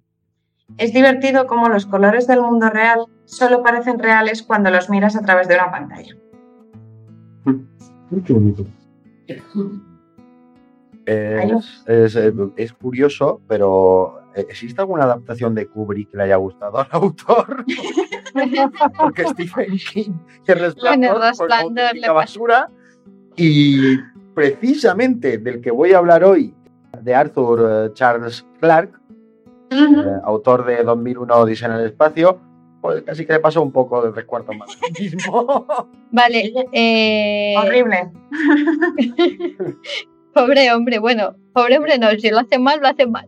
Stanley Kubrick, para mí que no se leyó ninguna de las novelas que adaptó. O no, o no enteras o no les prestó la suficiente atención. Exacto. Ese sí. director, ese director incomprendido. Sí, sí. Por ejemplo,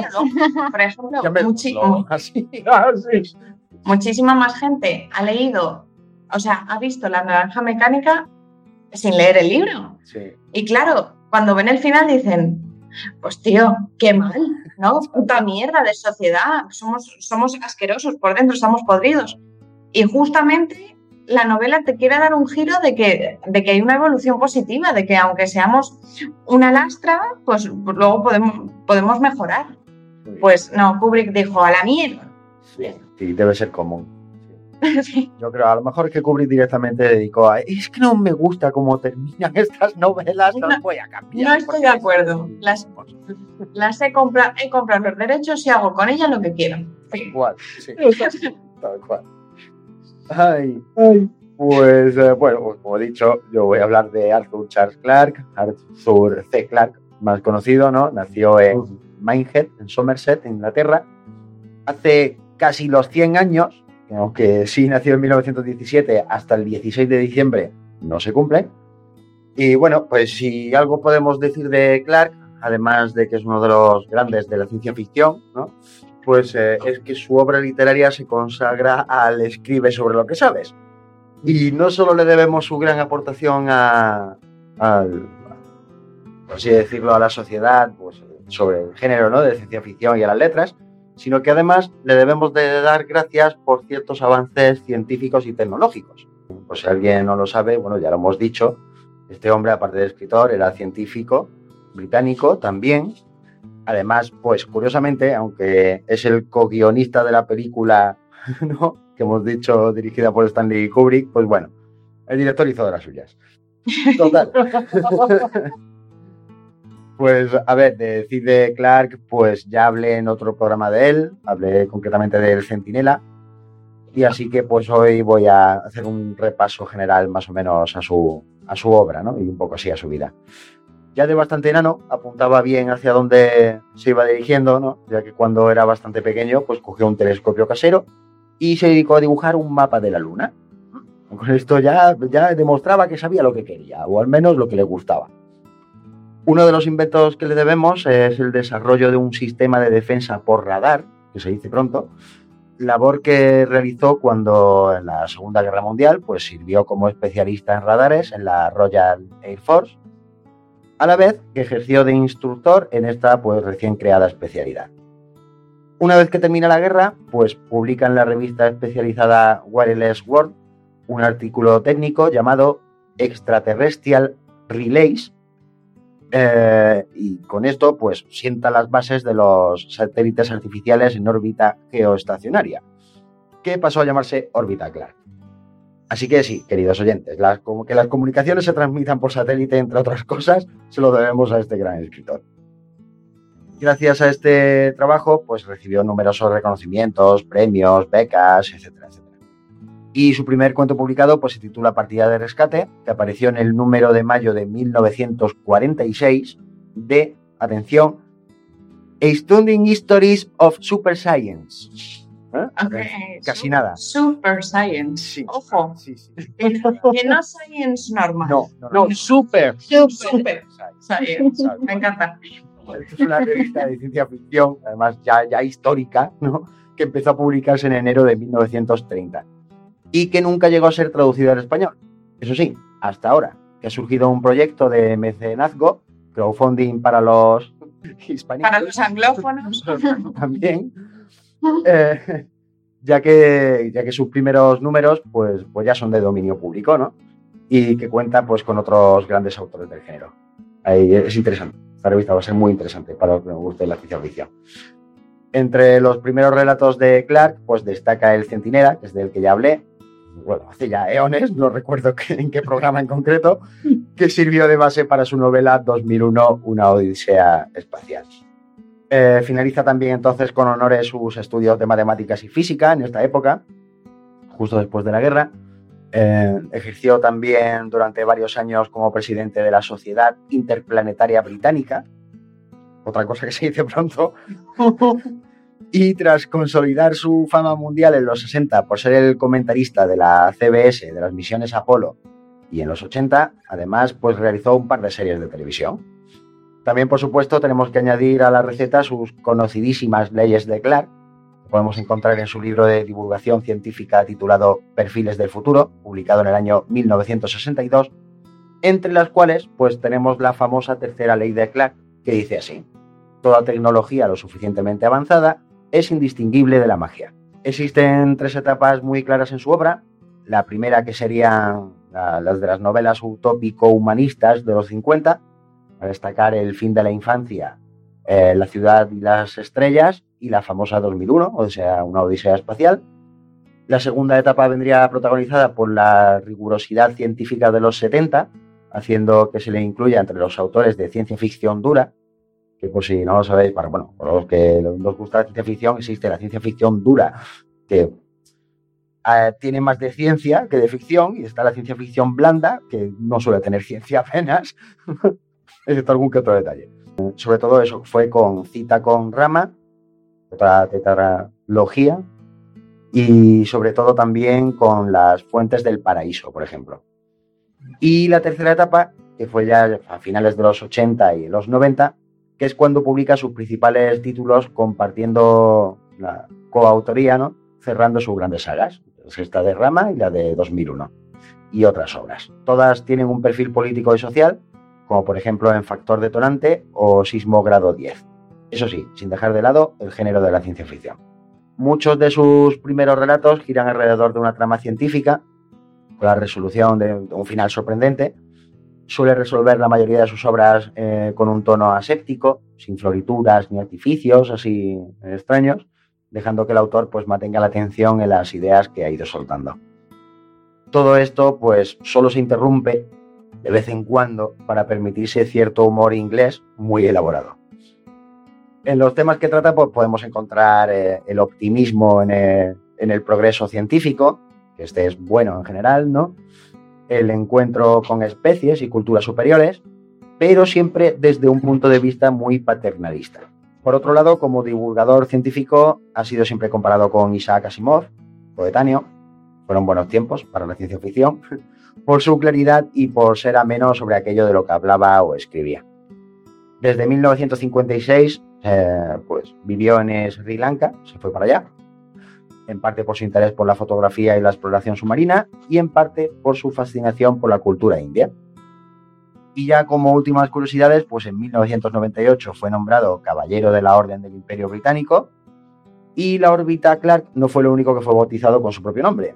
También nos lo podemos, nos lo podemos encontrar en el asteroide 4923 y en una especie de dinosaurio ceratopsiano, eh, ya sabéis, de la familia del Triceratops y todos, y todos estos. Sí, por supuesto, como todos sabemos, claro. Descubierto en Inverloch, Australia, que se acabó llamando, atención, Serendipaceratops arthurceclarkei. Toma.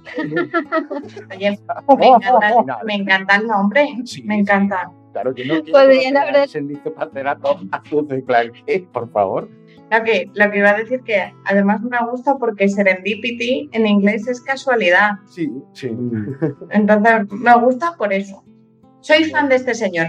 Era muy interesante. Ceratopsiano, que fue descubierto por, por casualidad, Ujú. al cual le pusieron el nombre de un autor de ciencia ficción, casi nada. En su currículo, pues cuenta con un premio Nebula de 1973, eh, un Hugo en el 1980 a la mejor novela por Las Fuentes del Paraíso, un Locus y un John W. Campbell Memorial de 1974 a la mejor novela por Cita con Rama. Nos dejó el 19 de marzo de 2008, durante la madrugada en la capital de Sri Lanka, ya que vamos con fresas bonitas, voy a soltar yo la mía en este programa, cuando las estrellas salieron para recibirlo. Oh, Eh, ¿Qué obras puedo recomendar de él? Pues, además de, además de la que ya os recomendé, eh, como no, están sus sagas, tanto la de Odisea Espacial, eh, que es una tetralogía, como la de Rama, que es otra tetralogía. Y pues mira, ahí donde elegir. Cuenta con otras 26 novelas, 7 colecciones de relatos y, ¿por qué no?, 6 trabajos de divulgación científica. Así que ya sabéis, leed a Arthur C. Clarke. Un señor completito. Sí, sí, sí, sí, fue, fue muy completito, sí. Pero, y tanto, ¿sabes? Es que te hace sentirte. A mí me hace pensar que yo no he hecho nada con mi vida. Pero, pero lo alucinante, yo no sé de dónde sacaba el- el- este hombre el tiempo, al igual, al igual que el, el otro también del que hemos hablado con los idiomas, porque hay años en los que tiene publicadas tres novelas y en otros dos a la vez, mientras a la vez era científico, mientras a la... O sea, pero por Dios, ¿qué pasa? Antes el tiempo, los días duraban más, ¿no? No, no, ese señor tenía fijo un chico de su capuchino. Porque si no, yo eso no lo entiendo. bueno, también hay otras opciones, que tuvieran un giratiempo o Por que tanto que le gustaba la ciencia y también que se le daba, que Pues, se hubiera fabricado una máquina. Sí. Claro. Seguro, porque vamos. Supongo que también por eso en su tercera etapa ya directamente empezó a escribir la- las novelas conjuntamente con otro autor. Porque que para dijo, quitarse trabajo el "Hostia, no hombre, me daría porque- tiempo a marcar tanto. por Dios". Bueno. Stephen King también publica una barbaridad, ¿eh? O sea que... Sí, sí, sí. Bueno, y publica, y publica. Aquí el amigo. Así que bueno, hasta aquí os hemos dejado con nuestro centenario, tanto de programa como de autores que nacieron hace 100 años. Y nada más, continuamos con el programa.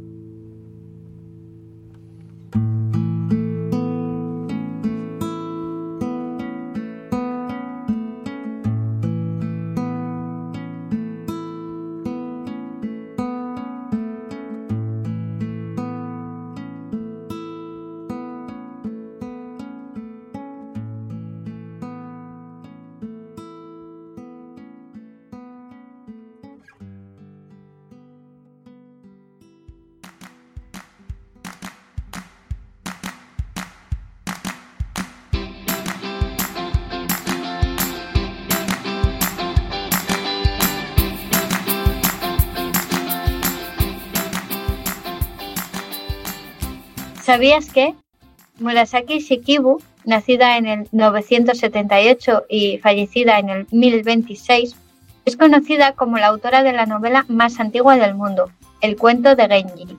Lo menos conocido es que muchas grandes escritoras florecieron en Japón en ese tiempo, según anotó Murasaki Shikibu en sus diarios. Lo que pasa es que Genji es la única obra de mérito que sobrevivió. Después del siglo XI, el budismo redujo drásticamente la posición de las mujeres. Nicolás Gogol tenía verdadero pánico a ser enterrado vivo. Por eso pidió a sus amigos que después de muerto esperasen el tiempo suficiente para que su cuerpo presentase síntomas de descomposición. Así lo hicieron.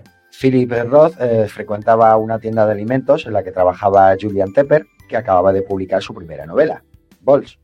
Tepper, admirador del primero, le regaló su libro y le pidió consejo. Roth fue tan sincero como contundente. Yo lo dejaría ahora que puedes, de verdad. Es un campo horrible, tortura. Escribes y escribes y entonces tienes que tirar la mayor parte porque no está a la altura. Yo te diría que lo dejas ahora. No quieres hacerte esto a ti mismo. ¡Viva la positividad!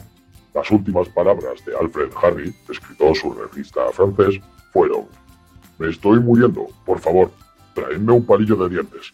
La editorial con la que se topó Marcel Proust fue tan coloquial como hiriente respecto a su gran obra, En busca del tiempo perdido, de la que le dijeron, mi querido amigo, puede que esté muerto de cuello para arriba, pero aún así no veo por qué un tío puede necesitar 30 páginas para describir cómo se cambia de postura en la cama antes de dormir. El escritor francés llegó hasta el punto de pagar de su bolsillo a una editorial para ver publicada su obra.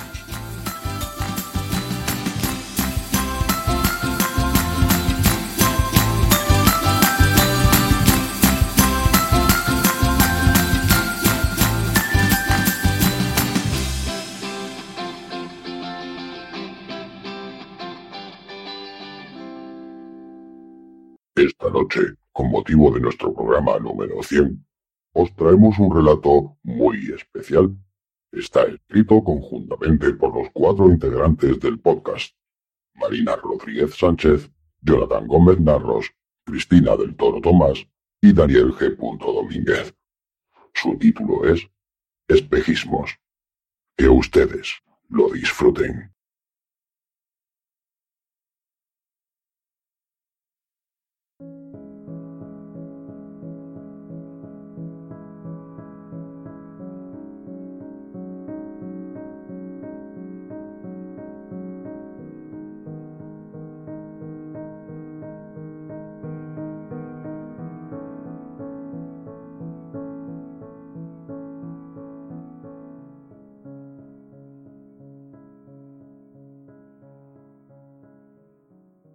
Un jueves cualquiera, de verano, de esos días en los que parece que se ha abierto el infierno y ha dejado salir a los secuaces de Satanás.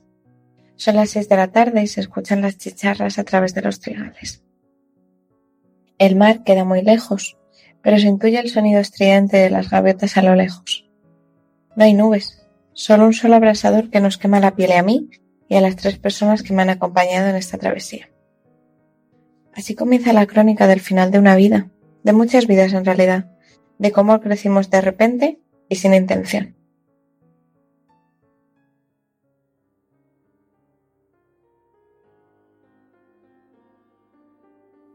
Me llevo dedicando a las fuerzas de seguridad del Estado desde hace más de 20 años. Todavía me sigue molestando el tener que ir en uniforme y cómo las botas se clavan en cualquier terreno, como es la tierra amortiguada en la que me encuentro esta tarde. El sol me está haciendo sudar y las gafas de sol se me clavan en la nariz. Hoy voy sin compañero, situación que podría considerarse legal. Vamos siempre en parejas por si hubiese algún incidente, ya que alguien tendría que cubrirme las espaldas. Hoy estoy desprotegido. Me calo bien la gorra, aunque poco me protege en estas horas intempestivas. Escucho moverse algo o a alguien entre las plantas. Me doy la vuelta rápidamente, pero no veo a nadie. Sigo avanzando con cautela hacia los trigales que están estáticos por la falta absoluta de brisa.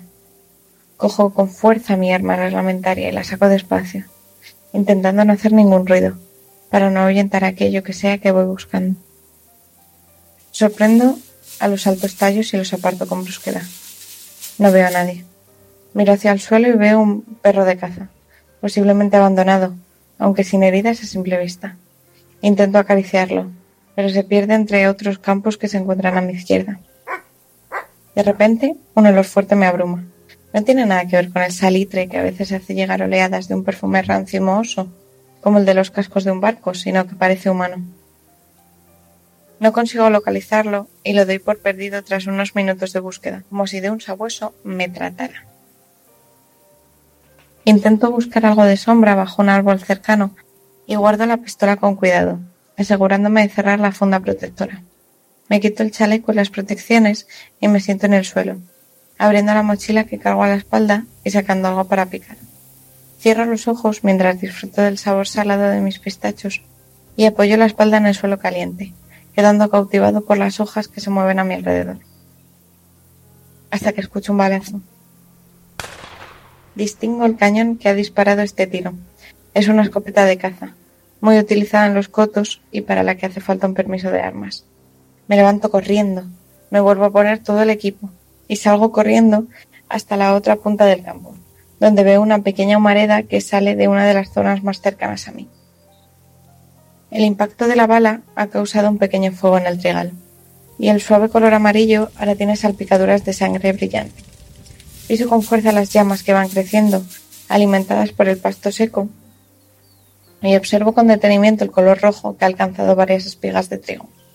Voy buscando el origen de esta sangre, de a qué o a quién iba dirigida la furia de la escopeta.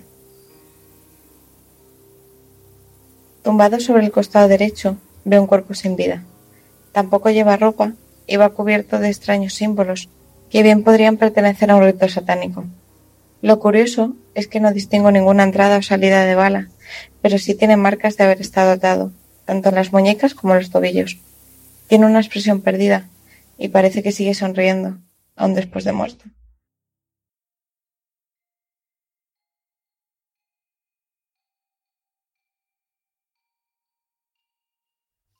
Voy tras las pisadas de un ser que no razona. A una voz suya empiezo a correr. Tal es el miedo que le tengo. Sé que podría con él, sin duda, pero le soy muy fiel, aunque me pegue cuando no conseguimos la pieza para cubrir el día. Este es mi día a día, aunque la mayoría de las veces no recuerdo lo que hice ayer. Miro con cautela a mi compañero, esperando su señal. Apunta con la escopeta pero está errante, disperso. Incluso llegaría a decir desorientado y muy nervioso. Es la primera vez que andamos por estos parajes. No sé el aire que le ha dado a mi compañero. Se me pensan los músculos y el visqueo. Huelo la muerte. Algún animal está cerca. Debo estar alerta. Giro la cabeza. Mi compañero se cala la gorra de caza y alza la escopeta. Sigue sin darme la señal. Vacila y dispara. Una bala perdida. Me siento y espero. Vuelvo a girar la cabeza. Nada. Mi compañero sigue en la misma posición, aunque veo que un sudor frío recorre su frente y un escalofrío recorre su espalda. Me impaciento y expiro un pequeño gruñido. Un golpe seco, con la culata de la escopeta, me hace callar. Mi compañero comienza a caminar lento, como un zombi, sin rumbo fijo. Me pongo en pie. Me giro porque he escuchado pasos detrás de nosotros. No estamos solos. Aunque en este paraje lleno de trigales, sea difícil esconderse, mi olfato no me engaña. No me gusta lo que siento. Comienzo a ladrar sin saber por Ladro, tengo miedo, ladro más fuerte, terror, aullo como presagio de la muerte.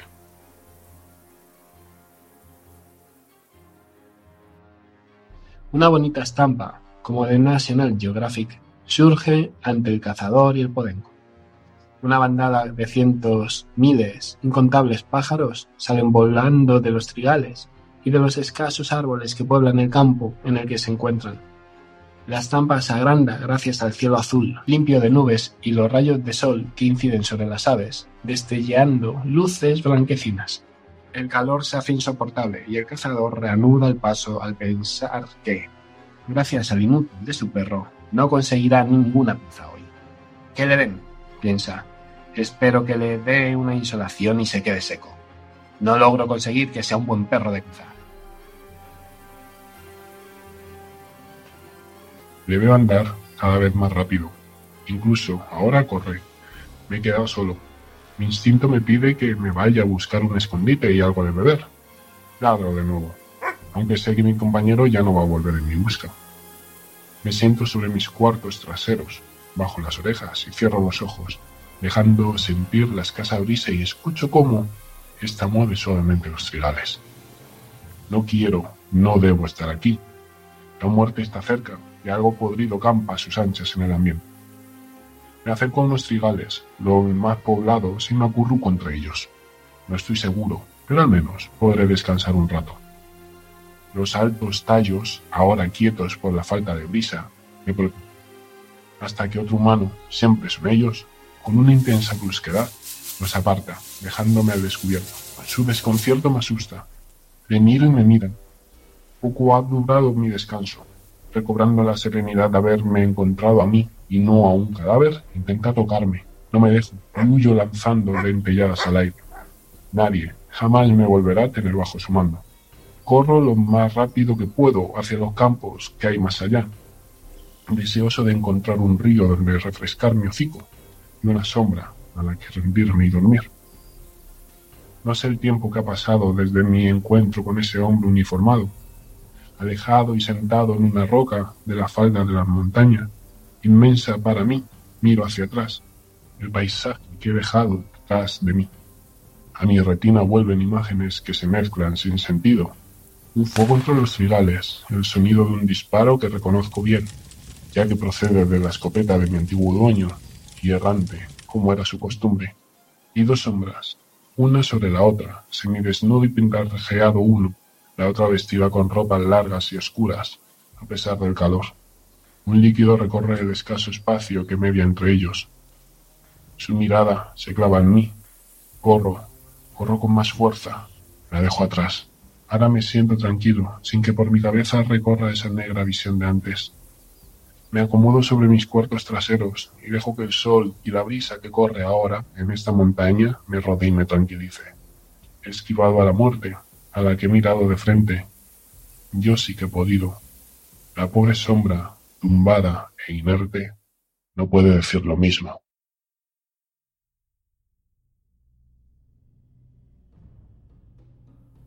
Tranquila, tranquila, tranquila, tranquila, tranquila. Me ha visto el perro, pero el perro no cuenta, no puede hablar. Camino apresurada, tropezando en el trigal, girando obsesivamente mi cabeza hacia atrás, temiendo que alguna de las personas que hoy me rodeaban por aquí me escuche o me vea, o yo qué sé. Resbalo. Mi vestido negro se engancha y se desgarra. Tan bonito que me había quedado, que parecía una auténtica sacerdotisa oscura, y el desgraciado este me lo ha echado a perder con su sangre. No sabía que se lo estaba tomando tan en serio. Menudo imbécil. ¿De verdad se tragó el cuento de la hermandad de las sombras y de la invocación de los seres del multiverso? Madre mía, madre mía, madre mía. ¿Y, la mierda esa de desnudarse y, y de los símbolos? Joder, que solo era un juego, una puñetera diversión. El próximo friki que me busque que por favor no esté tan flipado. Mi corazón va a mil por hora, pero por fin alcanzo la carretera. La cruzo sin mirar, sin pensar en lo que estoy haciendo. Todo se ha precipitado. Yo solo sé que tengo que huir, quemar mi vestido, mi precioso vestido de sacerdotisa, que ya no vale para nada, y deshacerme del puñal. Ha sido divertido. Bueno, el final algo bestial, pero... ¡Qué potente! Llego al bosque, al lugar apropiado. Comienzo a escarbar en la tierra con violencia. Mis manos se llenan de arañazos, la sangre de las uñas rápido se tiñe con el color marrón del barro. Tengo que darme prisa. ¿Esas sirenas al fondo? ¿Serán por mí? claro que son por mí. Nunca, ni en mis mejores sueños podría haber imaginado esto. Este alboroto es cosa mía. La policía, el muerto. Yo soy la divina creadora de esta escena demencial. Me los imagino corriendo de aquí para allá, dando órdenes por móvil, tirándole fotos al cadáver, desplegando la cinta amarilla de seguridad. Guardia civil, no cruzar. Termino el agujero, meto el puñal y lo vuelvo a cubrir con tierra. Me pongo sobre el montón y lo piso, que no se vea que nadie ha removido nada. ¿Traerán los perros hasta aquí? No lo sé. Estoy alejada de la escena del crimen, pero no lo sé. No sé cómo funcionan estas cosas. Lo mío son las series de terror, no policíacas. La escena del crimen. Qué bien suena. Mi escena del crimen. Yo solo quería asustarle un poco. Me lo inventé todo. La hermandad, los elegidos, la invocación. Solo era parte de la historia. Mi historia. A la que se aferró el imbécil este como a un clavo ardiendo. No lo vi venir. El tío era un friki solitario, necesitaba algo en lo que creer, y yo se lo di. Le di un mundo aterrador y fascinante. He sido como una dosis alta en sus venas. Dioses, lo de hoy solo iba a ser un teatrillo. Pero cuando sacó el puñal, joder, y el pájaro. No sé, no me parece bien matar a un pájaro. ¿No está bien? ¿Qué ha hecho el animal? Además, ¿cargarse a un pobre canario? ¿Cómo funcionaba la mente de este tío? Un gallo, un gato negro, que tampoco se lo habría permitido. Pero, ¿un canario? Tenía que hacer algo. Me parecía mucho más ético abrirle la garganta al perdedor este que no al pobre bicho. Estoy a mí, encendida, histérica, asustada, emocionada. Nunca había matado a nadie. Esto no estaba planeado. Pero me encanta, joder. La sangre, dioses, la sangre. Mejor que cualquier afrodisíaco de mierda. Necesito otro imbécil. Esto iba a ser solo una diversión puntual, pero si he llegado hasta aquí tengo que llevarlo hasta las últimas consecuencias. Se me ha ocurrido cómo continuar con mi juego.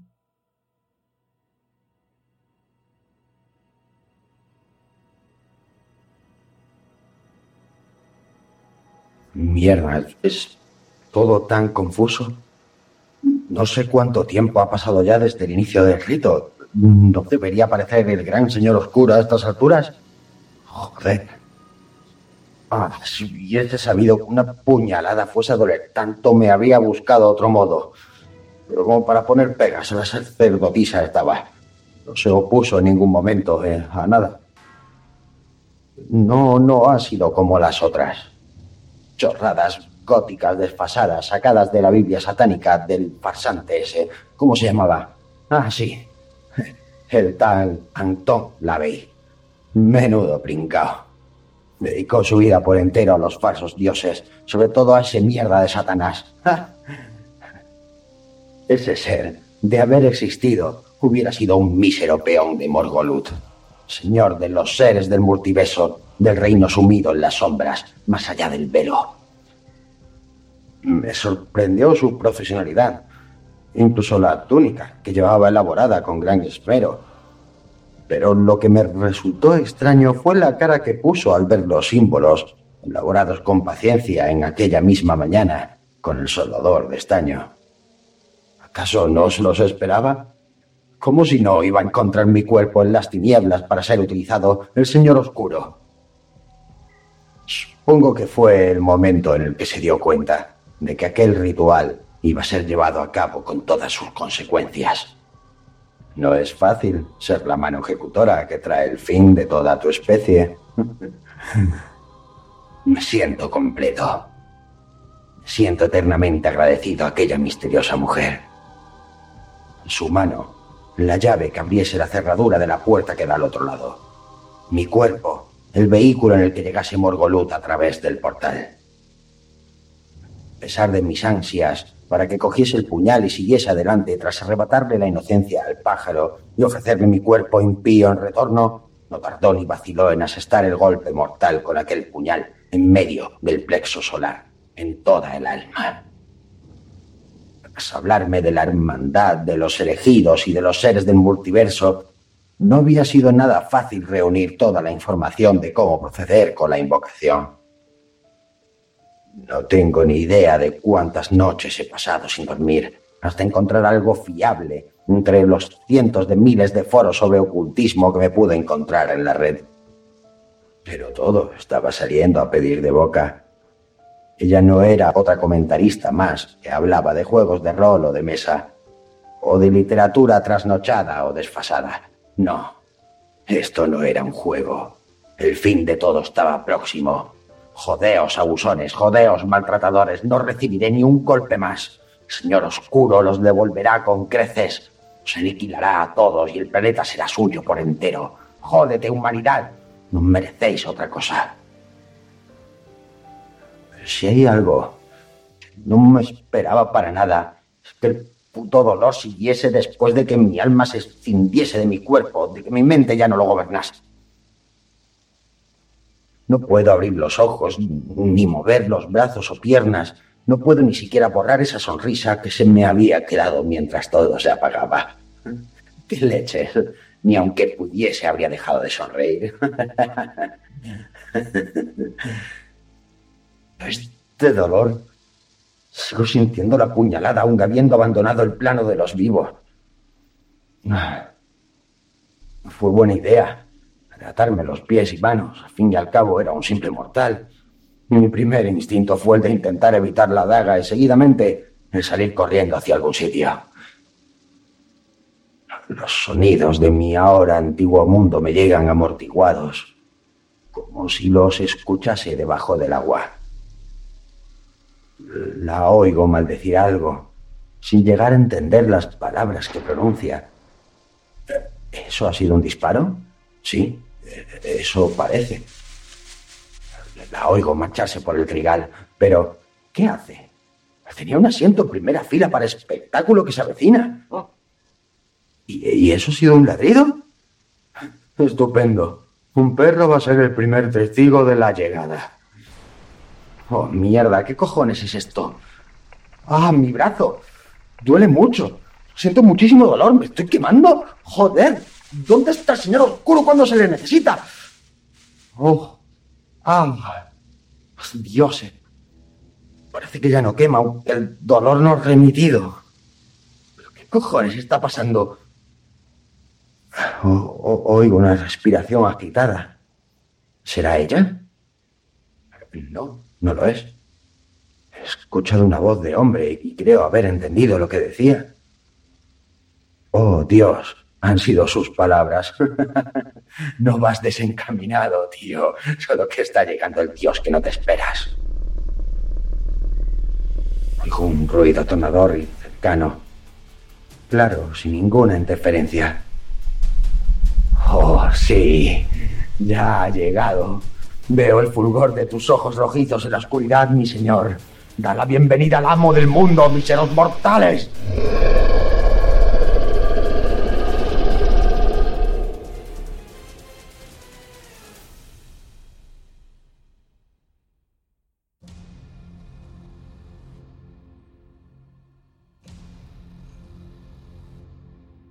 El guardia civil aún sorprendido por el descubrimiento del supuesto cadáver, no daba crédito a lo que sus ojos veían.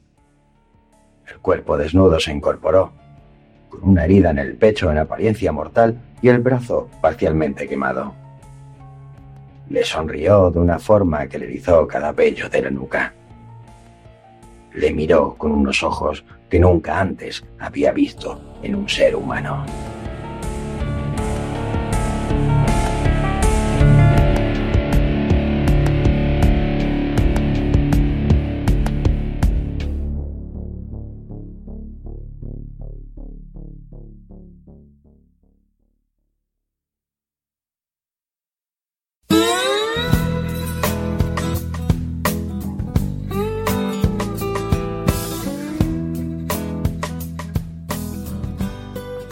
Damos por concluido otro programa, en este caso uno especial, ya que se trata del número 100. Empezamos a preparar los 100 siguientes agradeciéndoos a todos el darnos ganas de continuar con esta aventura. Estamos encantados de interactuar con vosotros por las redes sociales, donde podéis seguirnos sin miedo. Le decimos al sol con una cita de Cortázar de su obra maestra Rayuela, que dice así: Yo espero cualquier cosa de esta noche. Hay como una atmósfera de fin del mundo. Buenos días.